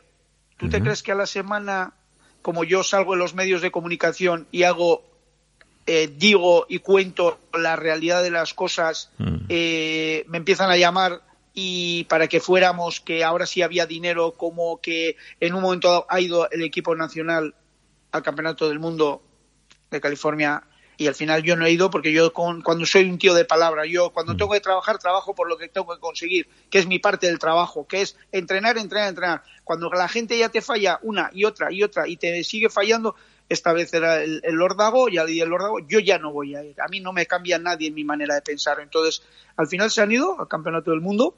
Mm han quedado como equipo terceros, que ahora es el día que me dicen, si hubiera sido tú, Aitor, podíamos haber ganado como equipo y, tal. Bueno, eh, pues bueno, eso es el precio que hay que pagar a que eh, nadie ha hablado más que yo y he pegado yo el órdago y todos los demás os habéis montado el carro y habéis sido como equipo. Pues bueno, cada uno que haga lo que quiera y ahí, ahí está el balance del 2022. Paso al 2023, ¿te parece? Venga, adelante, Aitor. adelante, a ver, ¿qué tenemos en perspectiva? lo dejo ahí y me pasa el 23. El 23, bueno, eh, creo que va a ser un año muy potente o puede ser muy potente porque mm. el 11 de enero parece ser que dicen si las en, las siguientes Paralimpiadas del 2028 en Los Ángeles entraría el surf adaptado. Si es así, creo que va a haber un cambio muy potente y muy y muy brusco y, y con y con buenas y con buenas buenas ideas y buenas historias en cuanto a que eh, la Federación Española parece ser que cobrará más dinero, que parece que lo que lo único les importa, lo cual habrá más ayudas o debería de hacer y aportar más a este deporte. Entonces el 11 de enero creo que pueden cambiar mucho las cosas. Claro, cuando un deporte se convierte en olímpico, eh, bueno, cambia todo, a veces no demasiado para bien, porque es como, es eso, eh, eh, entra el afán de protagonismo de muchos, ¿no? El aparecer, hay codazos igual por aparecer en primera línea también y las cosas igual a los que lleváis mucho tiempo haciendo las cosas, tratando de hacerlas bien y dando visibilidad a este deporte, eh, pues igual de repente, ¿no? No, no está tan como merecéis, Aitor, no lo sé. Me dan miedo estas cosas con lo que nos has contado antes. Mm, Edu, mira, has empezado la entrevista, escuchando, te he escuchado cómo has empezado la entrevista con las planificaciones, cómo a la gente le gusta organizarse tal. Yo soy una persona súper organizada y súper planificada. Mm. ¿Por qué? Porque para empezar, aparte de deportista, luego he sido entrenador. Y si algo, algo considero que que tenía que tener muy en cuenta es las planificaciones de todos los chavales que he entrenado. Mm. Desde el principio hasta el final del año, dónde y cómo tenían que estar al máximo, cómo llevarles sin que se notasen mucho los entrenamientos trabajando de una manera bien planificada, que no hubiera mm. lesiones, tal, tal. O sea, al final eh, si algo eh, o, parte de un entrenador que he sido durante muchos años es la buena planificación, que antes que todo eso también he tenido empresas en las cuales si no hay buena planificación la empresa se va al garete. Eh, la planificación te ayuda a saber cuándo tienes que estar al máximo, cuándo te puedes estar relajado, cuándo te puedes dedicar el tiempo a otras cosas y cuándo te tienes que dedicar de pleno y de lleno a lo que te viene, mm. ¿vale? Y como es un millón de cosas. Entonces yo soy una persona súper planificada, me encanta tener una buena planificación. Yo el 2023 ya ves que estamos eh, a principios y lo tengo todo planificado. Entonces mm. la historia es que a mí no me gusta que haya gente que en teoría yo hago mi parte del trabajo, como bien te he dicho, entrenar y planificar y todo, y luego cuando llega el momento de que hay gente que tiene que aportar lo que tiene que aportar, porque es lo que les toca, no estén a la altura, ¿no? Claro. Que son federaciones y demás, ¿no? Y otro tipo de instituciones, ¿no? Entonces, al final, pues eso. El 11 de enero sabremos si somos paraolímpicos, si somos perfectos, si no somos dentro de lo que cabe, a mí no me va a cambiar mucho en un principio el 2023 porque quiero hacer el circuito mundial, que, que estoy mirando si al final acaba de entrar Japón dentro de ese circuito mundial, si no sería circuito, dentro del circuito estaría Japón, Estados Unidos, eh, o sea, California, eh, estaría Hawái y estaría eh, Australia. Entonces haría esas cuatro pruebas, más me imagino que Mm, me imagino que también haré el internacional de, de, mm, de esto, del Pantin Classic. Y luego, pues Zarauz no sé si se hará y si algún otro internacional, porque también todos son habladurías, ¿no? Porque ha debido haber ahora una, una reunión en California después del campeonato de, la ISA ahora mismo, eh, a finales del año 2022, eh, que se hablaba de que de que igual eh, tenían que organizarse circuitos por, por continentes, porque de esa manera se sacaría más, más no sé si más, más zumo, más, más gente surfera del surf adaptado con más posibilidades o más nivel de competición para que haya mejores clasificaciones para las Paralimpiadas, no sé. Se hablan de muchas cosas, pero lo que está claro es que yo tengo que ir a por lo mío, que es hacer el circuito mundial y luego pues dentro del plan que ya te digo en, en junio o junio principios de, de, julio estaría el Pantín que todavía no, no, está dentro del calendario porque no lo tengo pero pero también podría estar ahí y luego Zarauz que sería septiembre octubre y hacer eso. Y luego pues si si si me da la posibilidad la Federación Española después de todo lo que ha pasado en el 2022 me da la posibilidad de ir al 2023 eh, a finales de año ahí pues iré bueno, lo tenemos muy claro, nos lo has dicho muy claro. Eh, claro, el asunto de las Olimpiadas es, es, a medio largo plazo. En este 2023 repites un poco eh, eso con el añadido de Japón. Eh, tu, y Australia. y Australia, es verdad, y Australia. Bueno, eh, las olas, ¿has, ¿has surfeado en Japón alguna vez? Eh, Japón he estado, pero no surfeado. Y, y, Australia voy a, voy a surfear en piscina. O sea, que te quiero decir que para mí eh, es una piscina además bastante nueva, pero en Japón eh, he visto que las hay, o las muy mm. buenas. Eh, hay un nivel de surfing increíble y todo y todo está bien porque buena comida eh, buenos organizadores y eso son de tu escuela organizando las mm, cosas. sí, eh, pero no solo organizando eh, y, y haciendo eh, porque eh, no solo es mandar que puede ser en un momento dado organizar sino haciendo también eh. mira en el mundial de fútbol mismo que que, que superstars, ¿eh? Qué, qué manera de jugar a fútbol y luego recoger todo la basura que han dejado otra gente, tal, o sea, un un comportamiento y un saber estar que, bueno, me quito el sombrero con los japoneses. Para mí siempre ha sido eh, dentro de a nivel mundial las personas que, que me he topado muchas veces por el mundo con gente japonesa y son gente muy, muy especial en el buen sentido de la palabra. Pues sí, una, toda una experiencia. Eh, pues bueno, y luego sigues con tus actividades, te hemos visto en documentales, eh, te vamos a ver en, en Hinchazo, en la serie con nuestro amigo John Plazaola. Eh, oye, eh, ahí hay una faceta también por explorar, ¿no? ¿Tienes algún proyecto, digamos, extradeportivo, Aitor?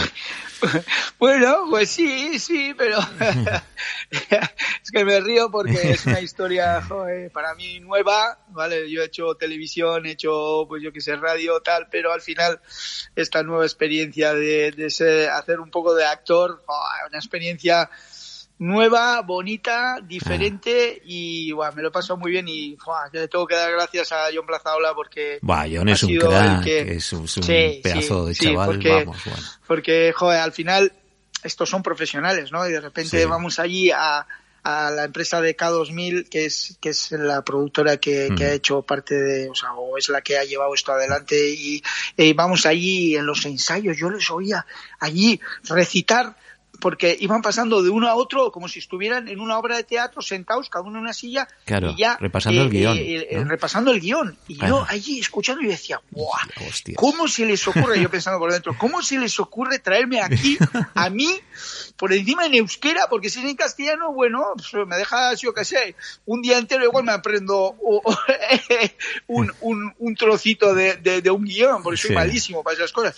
Pero por encima en euskera, tío, que vale, se habla en euskera, pero una euskera no batúa, más, más eh, toda mi vida más o menos me he movido en, bueno, escuela castellana, he aprendido en castellano, no he aprendido en euskera, en la escuela no he ido nunca a la escuela en euskera, entonces, eh, joder, yo he hablado con mis padres y con mis abuelos, pero el ponerte ahí con gente que habla euskera batúa, que les entiendes medio medio y hablas como puedes, como los indios no, casi casi como Tarzán, ¿no? Entonces, bueno, bueno, bueno, bueno, ha sido una experiencia muy guapa, pero si, si tengo que agradecer a alguien es mucho a John Plazaola que me cogía y me decía, tranquilo, siéntate aquí, antes de empezar a grabar, o sea, 10 minutos de grabar y me decía, a ver, dime, en castellano me decía, dime eh, que, que, me odias, que tal, que cual, que cual, pa, pa, pa, con este careto así, tal, tal, tal, pum, pum, pum, pum, pum. Jo, lo que daríamos por, por haber estado allí y, y veros eh, a los eh, dos. Os hubierais reído, os hubierais reído mucho.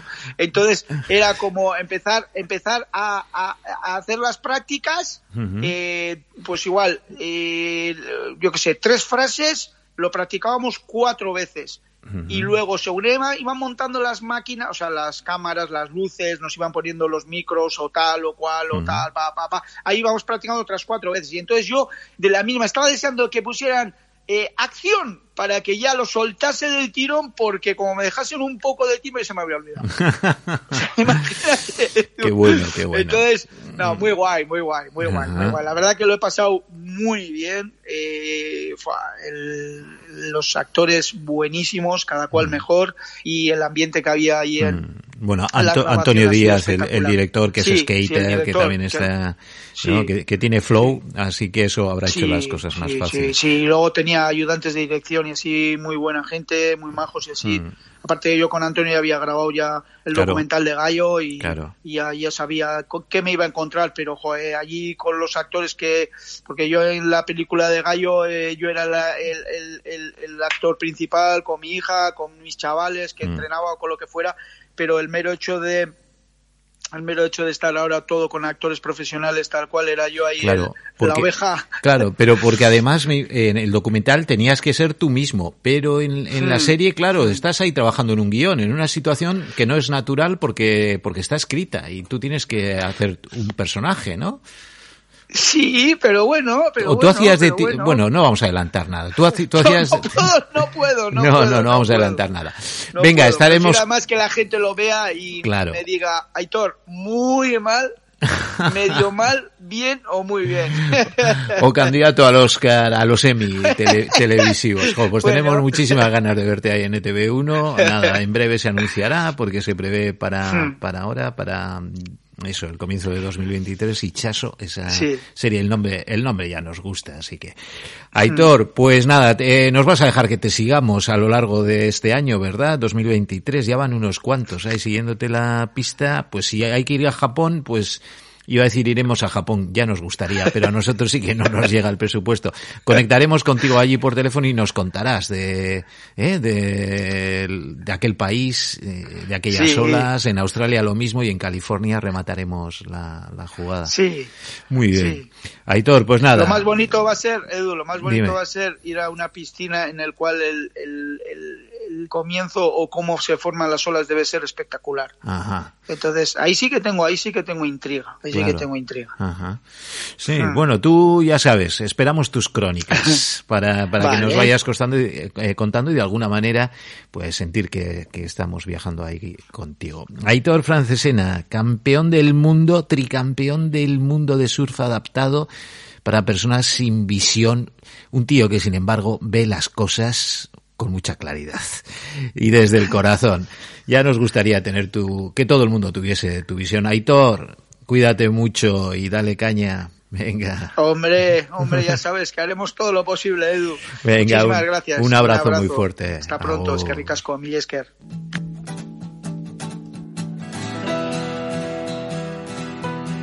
Si ahora de repente que coja y me quedo ciego y sea capaz, a base de sentir, eh, capaz de surfear y cada día lo hago mejor o me siento cada día mejor en el agua, más suelto, es algo inexplicable, ¿no? Que por mucho que lo cuente es poco lo que te, lo que puedo decir por antena, ¿no? Es difícil imaginarse la vida sin visión, pero es más difícil imaginarse la vida sin surf.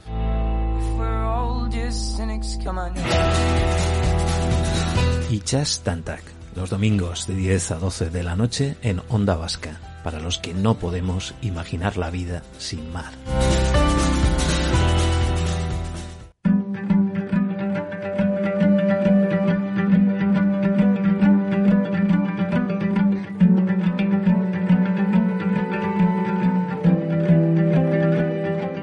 Yo siempre he sentido cierta pena, no, directamente he sentido pena porque la mayoría de quienes visitan las playas en verano dejan de hacerlo luego en invierno y digo, siento pena también un poco de alivio, porque en verano llegan verdaderas multitudes y entre los vehículos que utilizamos para desplazarnos, la presión que ejercemos sobre la playa, que no deja de ser un ecosistema y además un ecosistema valiosísimo, un, ecosistema eh, que aquí lo hemos explicado muchas veces, es la frontera eh, entre dos, dos universos, dos mundos, ¿no? Que tiene unas características peculiares, maravillosas, con criaturas perfectamente adaptadas a esos dos medios que viven a caballo entre uno y el otro, que están diseñadas por la evolución y la naturaleza eh, para soportar unas fuerzas que nos asustan a los seres humanos y, a mí, bueno, yo cada vez que me doy un paseo por la playa, eh, sea en, verano o en invierno, eh, no dejo de descubrir maravillas y tesoros. Y, muchas veces, bueno, pues echo de menos a tener a alguien al lado, alguien, algún experto que me diga, pues mira, esto es, esta historia, ¿no? Esto, es esta criatura, por, esto pasa por esto otro, desde geólogos a biólogos, a, oceanógrafos, en fin, me encantaría ir del brazo de todos ellos en, en uno de estos paseos para ampliar mi, mi conocimiento y saber mi curiosidad. Bueno, pues aquí hay alguien que se yo creo que, que, se ha dado cuenta de que esto es una, una, una necesidad el ir eh, no solo teniendo en cuenta la playa en verano y, considerándola un solarium enorme y maravilloso, sino eh, transmitirnos conocimiento y se ha puesto manos a la obra.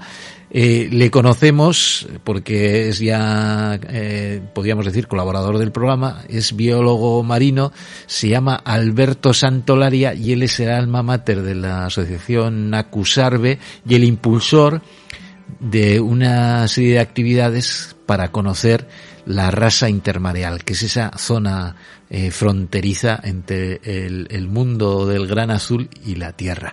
Alberto Gabón, bienvenido. Eh, Gabón, Eduardo. Muy bien.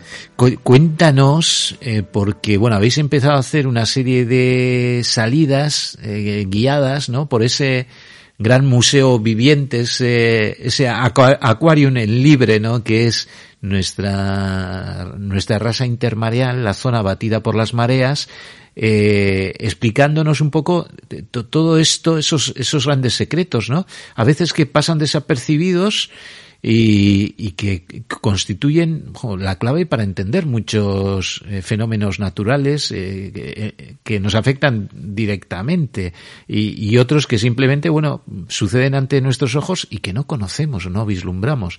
Cuéntanos, Alberto, ¿cómo surge esta iniciativa? Sí, bueno, pues eh, en principio surge porque mm, es una zona donde pues eh, los, investigadores pues la, hemos trabajado durante muchos años y la conocemos muy bien. Se podría decir que para mí es como mi oficina, ¿no?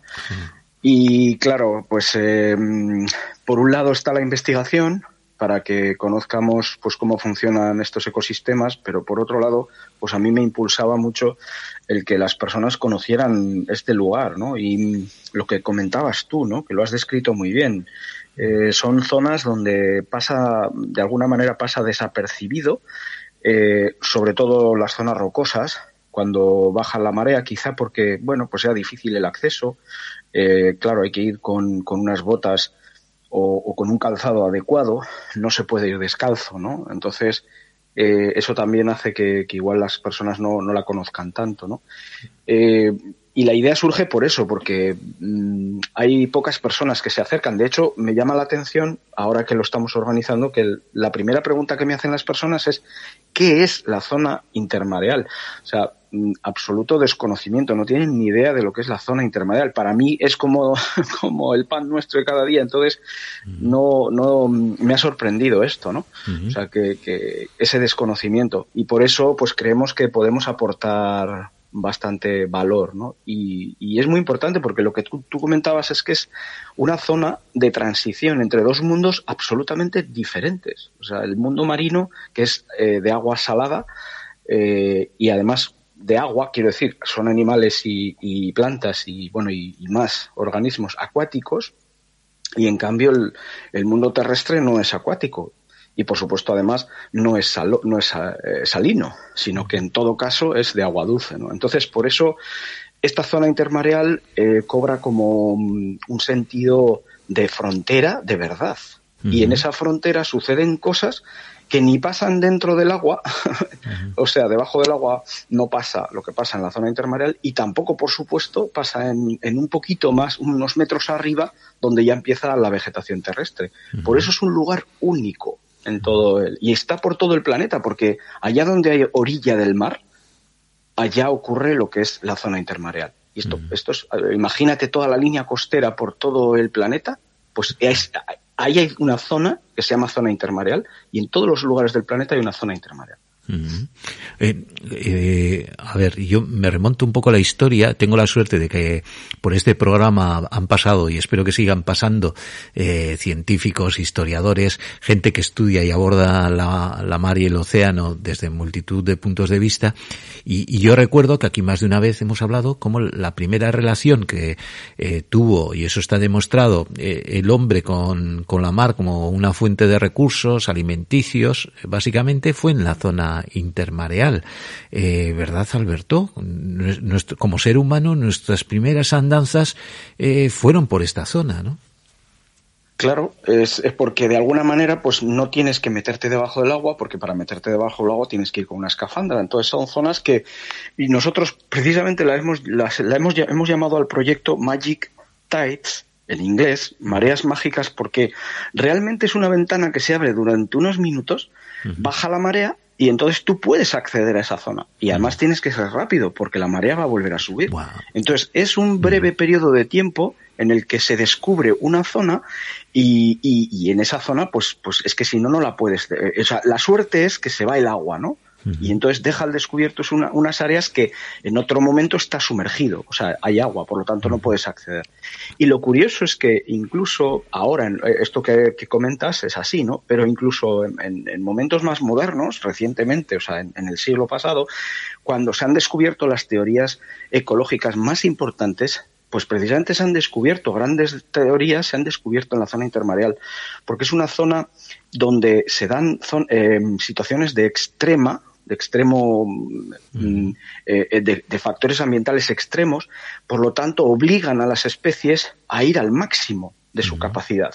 Entonces, y además los ciclos de vida son cortos. Es decir, tú puedes estudiar en 10 años, por ejemplo, pues toda la vida de la lapa o de un mejillón, porque sus ciclos de vida son cortos. Entonces, un, un, investigador puede eh, completar el ciclo, eh, todo el ciclo de vida de, una especie. Entonces, por eso se ha denominado, o sea, el, la zona intermareal realmente es un laboratorio de ecología. Y de hecho, como, como te digo, grandes teorías científicas de ecología eh, se, han, se, han, eh, se han originado en estas zonas intermareales. no solamente lo que comentabas a nivel, eh, a nivel productivo, sino también a nivel científico también ha sido productiva esta zona yo, recuerdo la fascinación, ¿no? Como niño, que eh, lo que tú decías era una especie de, puerta de ábrete sésamo que se abría durante unos minutos y te permitía, eh, pues no sé, enredar en los pocitos que quedaban en la marea y allí descubrías pues los peces que se quedaban aislados, ¿no? Y que eh, eh, que, que, podías contemplar eh, y, bueno pues pues que te abrían la puerta lo que comentas a, un universo que quedaba más allá fuera de tu alcance que sin embargo allí podías eh, pues eso caminando casi casi eh, descalzo o con las sandalias aquellas típicas bueno podías descubrir no pero además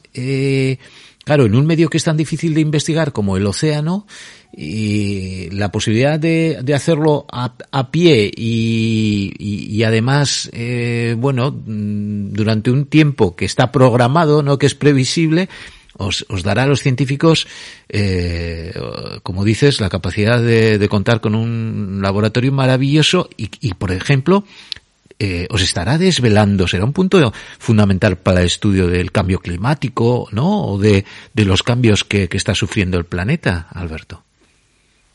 Efectivamente, lo interesante es que las especies, como están vivas, son integradoras de lo que pasa cada segundo, cada minuto, cada semana, cada año. Es decir, que los científicos hemos eh, reconocido ciertas especies que son indicadoras. En el término científico se llama bioindicador.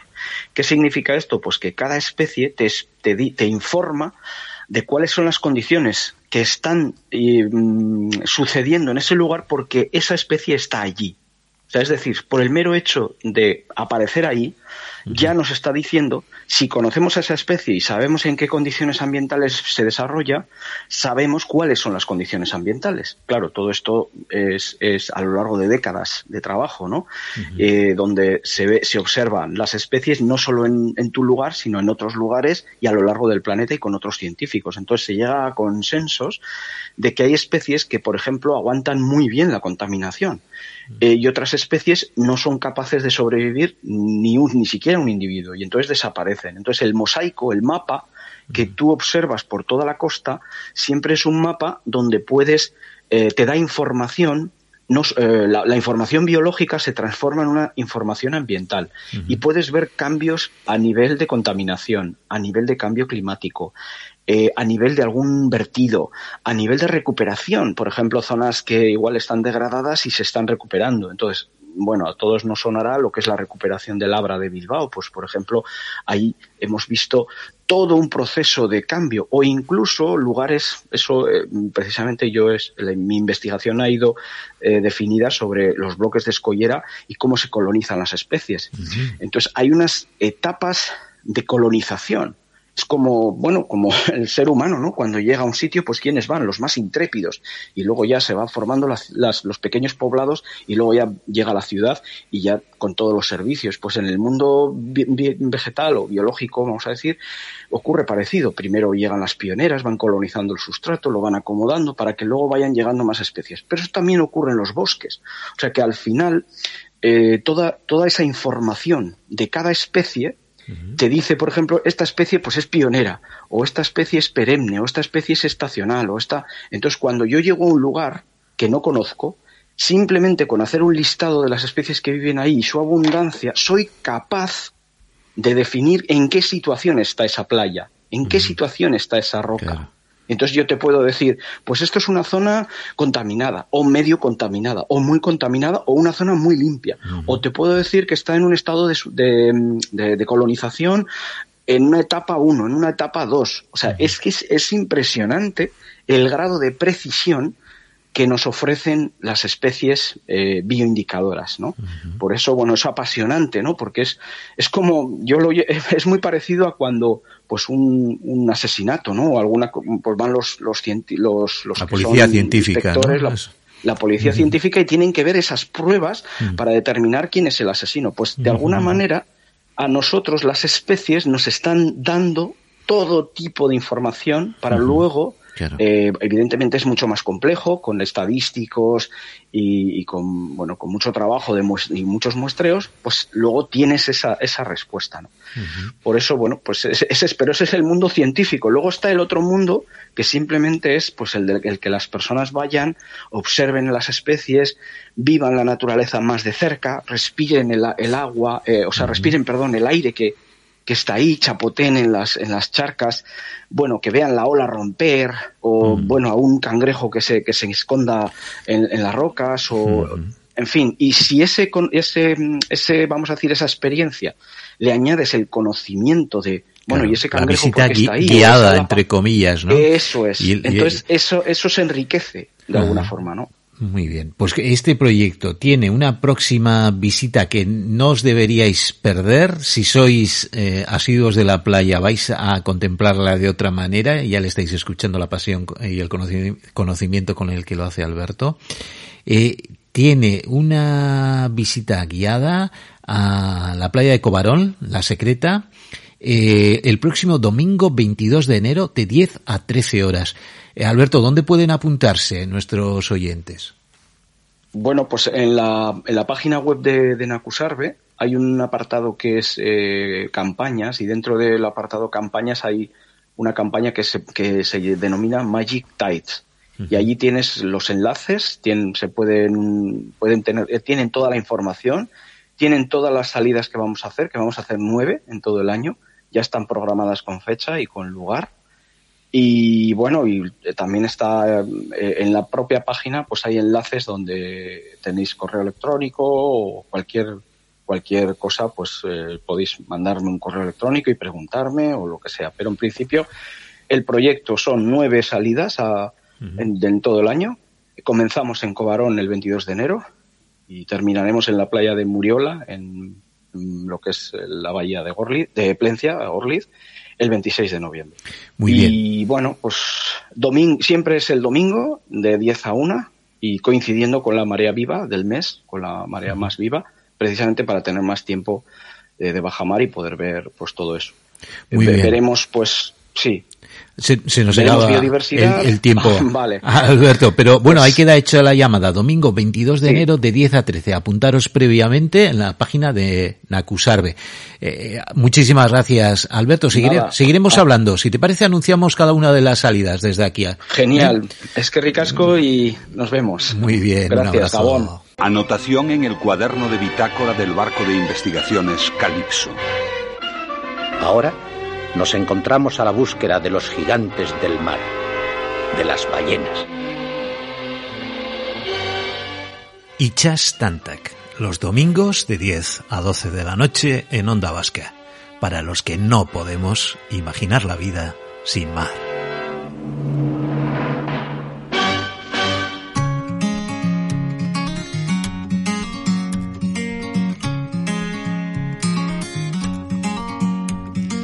You can dance, you can jive, having the time of your life.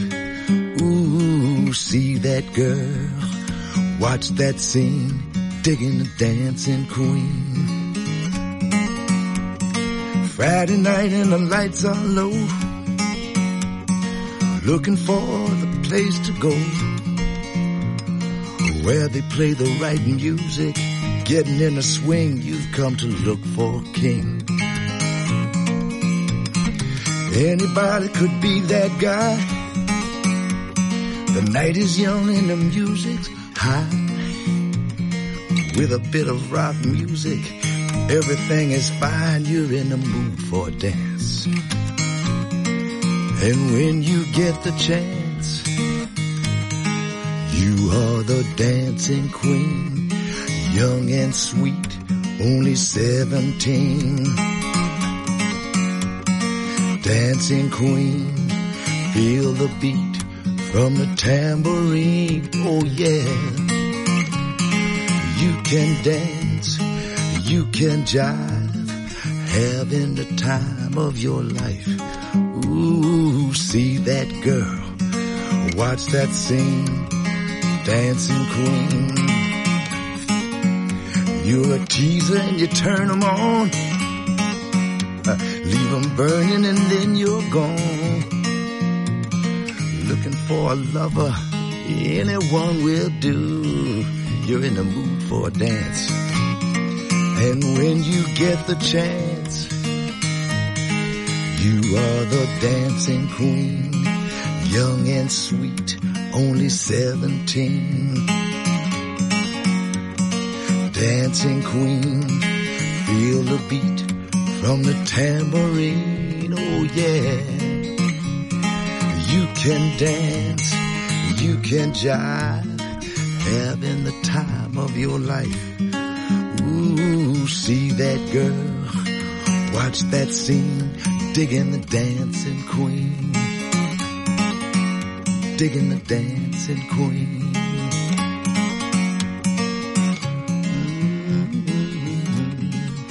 Digging the dancing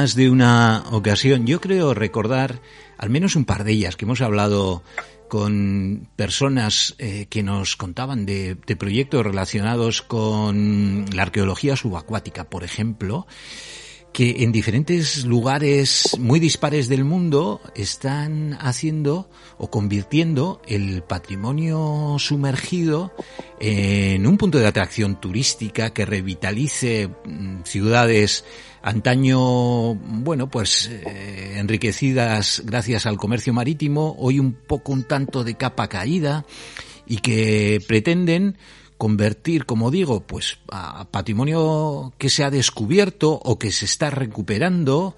Eh, y se me ocurre, por ejemplo, Newport, con el famoso pecio de Newport, un barco, por cierto, de origen vasco, que se está convirtiendo en, el, futuro punto de atracción del turismo que se pretende cultural eh, a esta ciudad de Gales aquí hemos hablado muchas veces de lo que más disfrutamos cuando viajamos fuera es encontrarnos con un lugar repleto de personalidad, que, que, aporta diversidad, que aporta diferencia, que nos hace conocer eh, y comprender una cultura diferente y que cada vez nos horroriza más, eh, bueno, hacer turismo y llevar a ciudades repletas de franquicias, de calles con comercios que son lo mismo, da igual el continente que uno pise, en fin, estas cosas que mmm, vienen a ser el lado eh, terrible de la globalización y de algo más que la globalización, ¿no? De, esa mirada frenética hacia adelante que nos lleva a, huir a toda prisa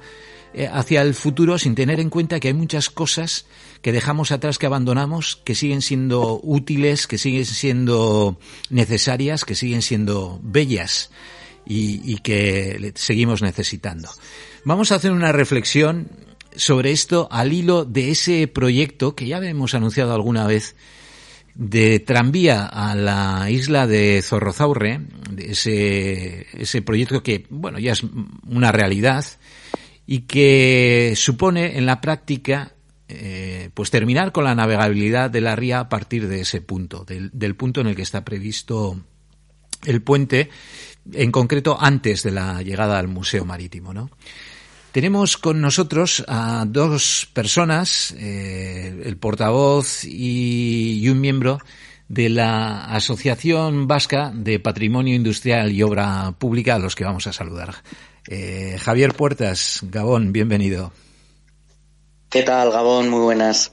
Y Joaquín Cárcamo, Joaquín, también a ti, buenas bienvenido. Tardes. buenas tardes. Eh, bueno, vosotros sois, como decía, miembros de esta asociación eh, que mm, viene a, a, argumentar en las alegaciones, habéis presentado alegaciones a este proyecto, un poco a recoger los argumentos, algunos, como yo decía, eh, bueno, pues, pues eh, son, eh, digamos, de, de, sentido común. Eh, tenemos una, una tendencia yo creo que peligrosa, ¿verdad? En, en, en Euskadi, en, en general, en el, en el, País Vasco, tengo la sensación a, a destruir patrimonio eh, que en otros sitios eh, no solo destruyen, sino que fomentan, protegen y, y, que luego nos maravilla a los propios vascos cuando viajamos, ¿no? Y estoy pensando, pues, lugares de, de Europa con pasado similar al nuestro que, que mantienen mucho más patrimonio. Y, y esto que, que, puede pasar si no lo evitamos, eh, Javier, mmm, bueno, pues, pues parece más fruto de, del pasado, ¿no? De aquellos años en los que no se valoraba el, patrimonio eh, como algo a mantener, ¿no? Y, y, y, además lo comentabas muy bien en tu introducción perfectamente, ¿no? Quiero decir, ¿cuál, ¿cuáles pueden ser esos rasgos característicos identific identificativos que pueden hacer, en este caso, a un destino turístico, a cualquier ciudad única, ¿no? Uh -huh. eh, en el caso de, de, Bilbao, claramente la ría forma parte de su ADN. No, no, no podemos entender eh, eh, Bilbao si no es sin su ría y, por tanto, sin la navegabilidad de la misma, ¿no? De hecho, como bien sabéis, eh, Bilbao fue puerto antes que, Villa, ¿no? Y en ese sentido, bueno, pues mantener estos elementos distintivos y identificativos, ¿no? Sí que creemos que es fundamental y sobre todo aquellos que evidentemente están vinculados con su patrimonio y, su pasado, ¿no? Uh -huh. eh, Joaquín, porque además las razones que pudieran llevar o, que pudieran dar sentido a, cerrar o terminar con esa navegabilidad eh, no, no son, no, no carecen de alternativa. Existen otras fórmulas de solucionar aquello que se pretende solucionar de esta manera, ¿verdad? Incluso, mm. incluso eh, cuando se habla de, de economía y de finanzas, incluso más baratas. Eh, sí, a ver, eh, en el resumen eh, de nuestras alegaciones abordaba un doble ámbito. Eh, por un lado, el, el, la posibilidad de que hubiera una alternativa al tranvía para el transporte mm, en la isla en la actual isla de, de Zorrozaurre, llamada, ¿no? Mm. Pero en realidad entre Olaveaga y la ribera histórica de Deusto y la ribera de Zorrozaurre. Habría otras posibilidades eh, alternativas. Eso en primer lugar. Y en segundo lugar, si la alternativa del tranvía eh, se decidiera, nosotros no somos expertos en transporte urbano, ¿no? Mm. Pero si la alternativa eh, del tranvía eh, fuera la única alternativa posible, existen al menos dos posibilidades sencillas. Una, la que estaba contemplada desde hace años, que era que el tranvía eh, utilizase el puente Euskalduna o un uh, puente paralelo al puente Euskalduna para pasar a la isla con lo cual no supondría ninguna barrera. Y la otra alternativa sería construir un puente móvil como los que históricamente ha tenido Bilbao eh, eh, a lo largo de las décadas, un, un, numerosos ejemplos. ¿no? Uh -huh. Cualquiera de las dos soluciones no impediría el acceso del tranvía y sería permitiría, como hasta hoy, la navegabilidad total hasta el actual puente de Euskalduna y los diques secos y el Itzas Museum. Uh eh, os voy a, a preguntar, ser que, es que esto es un poco, os voy a pedir un, una especie de juicio de valor, pero yo creo que es que eh, es la primera pregunta que uno que uno se hace, ¿no? O que surge ante esta esta cuestión. ¿Cómo hemos llegado hasta este punto? ¿Cómo hemos llegado a, a que diferentes instituciones eh, públicas eh, planteen algo que no sé quizás somos eh, gente que desde luego pues pues conoce la historia marítima y, y, es celosa protectora de, de, nuestro patrimonio marítimo. Pero pero yo creo que es muy razonable aquello que se pide no cómo hemos llegado a esta situación cómo hay un proyecto encima de la mesa que eh, en pleno siglo XXI, en una ciudad que, que pretende ser modélica en, muchos sentidos, y de hecho lo es, ¿eh? Eh, se plantean este tipo de, de cosas, Javier.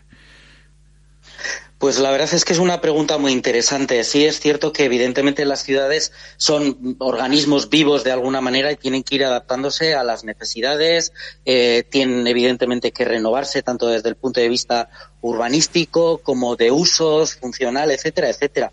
Pero eh, es curioso cómo, por ejemplo, algunas eh, ciudades que nos unen, ¿no? Por ejemplo, hablábamos antes de esa señal de identidad que puede suponer la ría y su navegabilidad para Bilbao. Eh, mm, por ejemplo, Donosti es diferente. Donosti también tiene su ría y, sin embargo, el concepto que tienen ellos y la identidad no tiene nada que ver con la nuestra y que, a diferencia de ella, ha sido navegable, ¿no?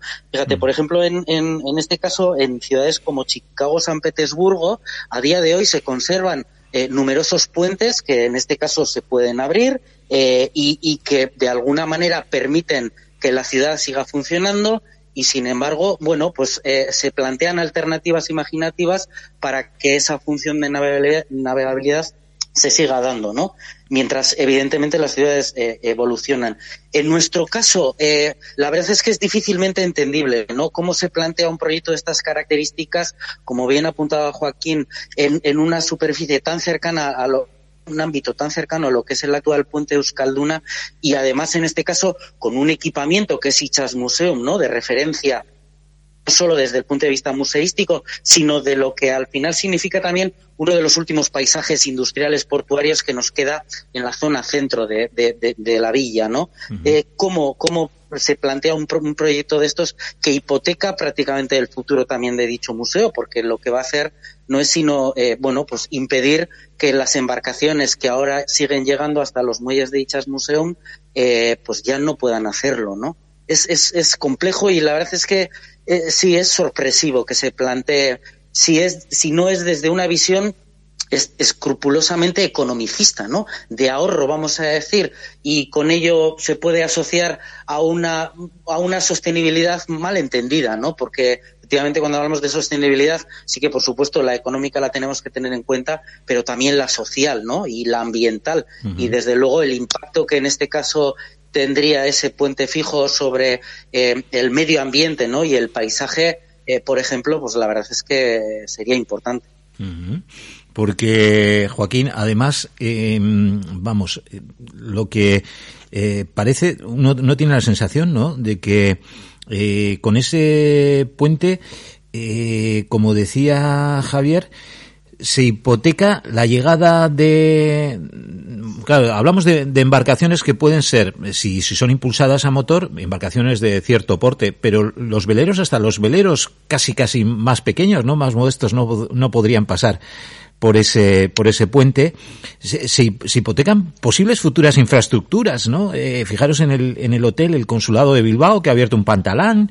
Eh, eh pensamos, por ejemplo, hace poco estaba yo hablando con, con regatistas, eh, con, con un par de clubs de vela de Vizcaya y comentaban recuperar regatas que puedan llegar hasta la ría para chavales, en, en fin, eh, devolver la vida marítima hasta donde históricamente siempre ha llegado, que era casi casi hasta el puente de San Antón, o sin casi, ¿no?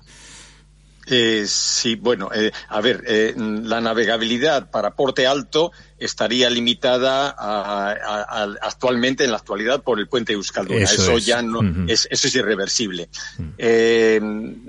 lo cierto es que nosotros cuando hablamos en las alegaciones, porque a veces se nos ha comentado, bueno, está, sois personas nostálgicas, pensáis solamente, no, estamos pensando sobre todo también eh, en el futuro de la ciudad, en, nuestros hijos eh, o, hijas y nietos y nietas, ¿no? Mm. Estamos pensando en que eh, no sabemos qué, actividades podría haber en la ría dentro de 20 años y la construcción de un puente fijo es una hipoteca para siempre. Cuando, cuando Javier hablaba de Chicago, los puentes de Chicago, más de 30, eh, y algunos ferroviarios, puentes complejos, eh, que, que, se abrieron históricamente a, a la navegación comercial, Hoy se abren en primavera y en otoño, eh, fundamentalmente eh, para, en invierno no, naturalmente, fundamentalmente para el acceso y salida de embarcaciones de recreo, es decir, de, veleros. Eh,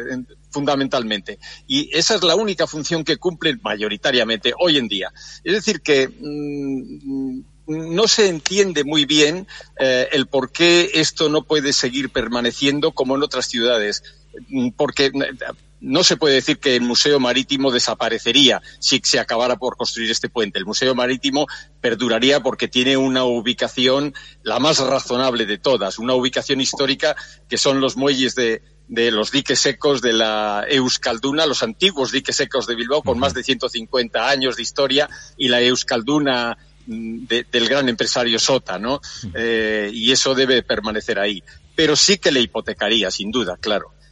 No cuesta entenderlo, porque alternativas, lo que sucede es que no ha habido eh, no ha habido un, un, debate ciudadano hasta ahora, no se ha presentado con claridad esto ante la ciudadanía. Y todo lo que estaba previsto, tanto en el master plan histórico, el primero de Zaha Hadid, como eh, en, un tiempo después, lo que estaba previsto era puentes móviles. Eh, puentes móviles que se siguen construyendo, sin ir muy lejos, en Europa, en prácticamente todas las ciudades portuarias, tanto mediterráneas, eh, pongo set la, la, francesa sin ir más lejos, pues, eh, eh, o, todas las ciudades mm, desde Burdeos hasta Nantes, todas las ciudades tienen numerosos puentes móviles y no digo las islas británicas. Es decir, que esto es algo habitual hoy en día en muchas ciudades, en la mayoría, y casi todas eh, por usos deportivos, algunas por usos eh, pesqueros o, de embarcaciones comerciales, pero en muchas de ellas simplemente para la utilización, como es el caso de Burdeos, de las antiguas dársenas eh, comerciales para usos deportivos. de hecho, ah, reforzando no, decía que reforzando un poco la idea de Joaquín, además hay una cuestión que es importante y es que Euskadi ha sido siempre pionero en, lo que tiene que ver con el uso de la ciencia y de la técnica. Todos estos ejemplos que apuntábamos de puentes móviles, ¿no? De, que permiten la navegabilidad de los diferentes ríos, rías, etcétera. Eh, nosotros, eh, afortunadamente, bueno, tuvimos eh, precisamente por esa necesidad de que la ría fuera navegable el primer transporte puente transbordador de la historia, ¿no? Del mundo, ¿no? Por tanto, ese es un buen ejemplo de cómo efectivamente hay soluciones. Nosotros fuimos pioneros en ellas porque en aquella época, en el siglo XIX, había que garantizar la navegabilidad de la ría, ¿no? Por tanto, bueno, pues eh, ya en pleno siglo XXI ese tipo de soluciones existen, están más que contrastadas y en el caso de que fuera la, la única alternativa para conectar eh, y mejorar el transporte con la isla, desde luego eh, eh, un puente de estas características sería más que, vamos, más que factible. Y se convertiría, ya habéis puesto un buen ejemplo, ¿no? Se convertiría en sí mismo en un atractivo turístico. No son, no son pocos, son, son muchos, ¿no? Que, eh, quienes utilizan el puente simplemente eh, para pasar de una orilla a la otra como, como un atractivo turístico. Un puente móvil, y más si está bien construido y, y, y es por, por definición casi, ¿no? Se convierte en una, en una diversión, en un atractivo de una ciudad, ¿no? Es, también un tema relevante lo que apuntaba Joaquín en relación con los procesos de participación ciudadana que suele haber asociados a este tipo de proyectos de gran impacto sobre la ciudad, ¿no? Eh, comentábamos que, bueno, es ahora, recientemente, cuando ya se ha publicado el estudio informativo eh, y, por tanto, cuando hemos tenido oportunidad de presentar las alegaciones, pero allá por el mes de febrero del año pasado organizamos en colaboración con Tiki España, con la vamos a decir, el, la Asociación Española de Patrimonio Industrial, unas charlas precisamente en Nichas Museum para hablar de la de la, navegabilidad de la ría eh, y la verdad es que la asistencia fue increíble. Eh, acudió muchísima gente muy interesada en la cuestión y también, de hecho, ahora nosotros en nuestras redes sociales, etcétera, estamos detectando que esta es una cuestión eh, de gran interés para las personas, no solamente amantes del patrimonio industrial y de la obra pública, sino para el público en general y que, por tanto, sí que creemos que merece este proyecto una reflexión mucho más de calado, ¿no? Eh, un, pensarlo dos veces eh, porque así lo creemos nosotros como asociación y porque además creemos como te digo, que desde el punto de vista social eh, también, bueno, pues es un elemento de preocupación. Y mm. en particular, además, no solamente para la gente de Bilbao en general, sino para los propios del barrio de Olaveaga en particular, ¿no? Eh, eh, ¿cómo, ¿Cómo veis eh, otra valoración, no? ¿Cómo veis la, la actitud? Porque eh, quienes proponen o promueven este proyecto, eh, yo creo que, que, pueden estar notando ya, ¿no? Que, que, que, tiene una oposición en el momento en el que se ha, como decís vosotros, se ha definido ya y se ha puesto encima de la mesa, puede tener una oposición que puede ir a mayores. ¿Habéis recibido ya algún contacto? ¿Lo esperáis, aunque sea eh, un poco eh, no, no oficial, oficioso? Y, y, y, lo podéis decir aquí. Eh, bueno, a ver, mm, yo por mi parte diría dos cosas. Eh, mm, el estudio informativo eh, mm, lo ha, salido por iniciativa del Departamento de Transportes del Gobierno vasco. Sin embargo, anteriormente, en 2019 y 2020, cuando salió a información pública el actual, el, el, recientemente aprobado Plan General de Ordenación Urbana de la Ciudad de Bilbao, eh, nosotros ya hicimos alegaciones mm. eh, eh, ante los dibujos que se planteaban de puentes fijos en, en, entre Olaveaga, Olaveaga, y la actual isla, ¿no? sabemos, sabemos eh, porque lo han hecho público, que han presentado alegaciones también eh, las asociaciones de vecinos del Olaveaga, porque se sienten muy afectados por la forma en la que este puente eh, con, fuerte, con, con, con, fuertes muros eh, y excesivamente elevado mm. y con una mm, parada eh, muy, muy, muy cercana al actual puente Euskalduna, que no da servicio a la isla, bueno, los, los propios vecinos han presentado alegaciones. Desconocemos si ha habido otras alegaciones y no hemos tenido eh, noticias eh, con respecto, no, no, hemos recibido todavía ninguna respuesta, supongo que la recibiremos del departamento ante el que hemos presentado las alegaciones. Muy bien. lo que, lo que sí. es cierto es que lamentablemente la experiencia eh, en este tipo de, de, proyectos, por lo menos por nuestra parte, es que normalmente no se suele eh, eh, no se suelen tomar en consideración porque son proyectos que ya están eh, muy muy muy avanzados en su concepción. Es decir, que Joaquín apuntaba las alegaciones que hemos presentado ahora a este puente y bueno, pues veremos cuál cuál es la resolución y las y la respuesta al mismo. Eh, también, como bien apuntábamos, hemos hecho, hicimos alegaciones también cuando se plantea ya también la urbanización de la isla y las conexiones con Punta Zorroza y, y Olaveaga, etcétera. Y luego también, por ejemplo, hemos preparado también, preparamos alegaciones en este caso a lo que es el proyecto de Videgorri, que el que transcurre por la margen derecha, porque en este caso en, el municipio de Leyoa eh, tenemos un tesoro patrimonial que no es ni más ni menos que el puente de hierro más antiguo que se conserva en todo el estado y la verdad es que, bueno, pues en este caso eh, las, las, las respuestas a nuestras alegaciones eh, pues tristemente no, no, no, no tienen, no, no reconocen de alguna manera o toman en consideración tanto el, el, el valor patrimonial de las cuestiones que, que pedimos, bueno, pues que se tomen en consideración.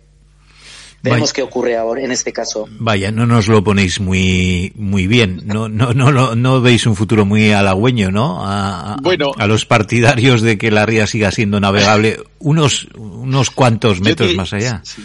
Sí, sí. Yo diría que, perdón, perdona, pero sí. yo diría que uh, eh, los responsables de la instalación del tranvía eh, ya han rectificado en alguna ocasión. Por ejemplo, cuando se, se planteó el trazado entre Sestao y Leioa eh, para llevar el tranvía a la universidad, ya se proyectó incluso un puente eh, en ese lugar, móvil, por cierto. Uh -huh. eh, se proyectaron unas cocheras eh, del tranvía en Leioa que se llegaron a construir y se proyectó el trazado y se habilitó gran parte del trazado y sin embargo en un momento determinado se dio marcha atrás y hoy está esto totalmente paralizado. Es decir, que esa pequeña esperanza tenemos. Y sobre todo de que se puedan reconsiderar Uh, el, tema del transporte en general, es decir, que se revise la verdadera necesidad de llevar el tranvía a la isla y, y, si las tres eh, estaciones de metro que hay eh, entre Deusto, Sarrico y San Ignacio, tres potentes estaciones de metro a muy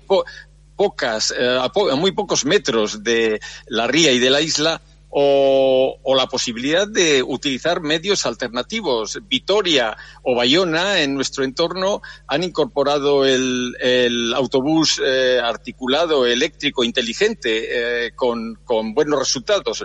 Eh, en muchas ciudades europeas el trolebús que, al igual que el autobús pueden utilizar los puentes actuales sin Mm, que haya necesidad de construir grandes puentes fijos para el tranvía, pues podría ser una solución. De hecho, lo que no negamos tampoco, claro, evidentemente es que Olaveaga necesita conectarse eh, con la isla y, por tanto, con eh, el, distrito de Deusto. Eso no lo podemos negar. Pero se, eh, la, con seguridad que los vecinos, con la construcción de una ligera pasarela peatonal y ciclable, sería suficiente si está bien situada, si está a una cota baja, razonable, y si, y si se puede, si es un puente, una pasarela móvil, que sería mil veces más económica. Bueno, incluso, incluso, fíjate que pensando en posibles alternativas, eh, hemos eh, visto en medios de comunicación recientemente, bueno, la situación compleja en la que se encuentra el gasolino, ¿no? Que conecta en este caso Erandio con Baracaldo, precisamente porque, y además también es otro de los puentes que se proyecta, se va a construir un puente que va a comunicar justo en ese, en ese tramo Baracaldo con Erandio, por cierto puente que va, que se va a poder abrir y que va a garantizar la navegabilidad en ese tramo, por cierto, ¿no? Quiero decir, ¿por qué no se podría plantear incluso la posibilidad de, bueno, pues habilitar el concepto de gasolino, ¿no? Pero esa comunicación con la isla también por, por este, por este medio de transporte que existe en otras muchas ciudades. O sea, no es algo que, romántico, sino que a día de hoy es también un, un modo de transporte que está en o, una, una, un, un, conjunto de medidas, ¿no? Que incluya varios, una intermodalidad, una, varios tipos de transporte según, según la, la, intensidad, los horarios, ¿no? En fin, lo que comentáis, poner el, el debate encima de la mesa antes de poner el puente y que ya sea tarde. Pues os voy a agradecer muchísimo vuestra presencia aquí, eh, Joaquín y Javier. Os voy a agradecer el trabajo que hacéis desde la asociación y seguiremos este tema, eh, todo lo que sea necesario y, os iremos preguntando cómo se van resolviendo eh, los, los asuntos y, de verdad no queremos perder la esperanza y confiamos en que los gestores y, y quienes están en su cabeza pues eh, bueno, pues si, si, no lo habían considerado, consideren eh, este factor de la navegabilidad desde un punto de vista de patrimonio, de, historia, de, futuro, como muy bien habéis dicho, y, modulen lo necesario este proyecto para que, para que encaje y que no volvamos a perder parte de, de un patrimonio que ya es eh, mucho más escaso de lo que vemos en ciudades, eh, como decís, vecinas, amigas y, y, que han tenido un pasado paralelo al nuestro. Joaquín, Javier, muchísimas gracias, de verdad. muchísimas gracias. Como, como bien has dicho, la, la, esperanza es lo último que se pierde. Llevamos 40 años de, de activismo en la asociación. En 2022 cumplimos nuestro 40 aniversario y vamos a seguir, por supuesto, al, al pie del cañón.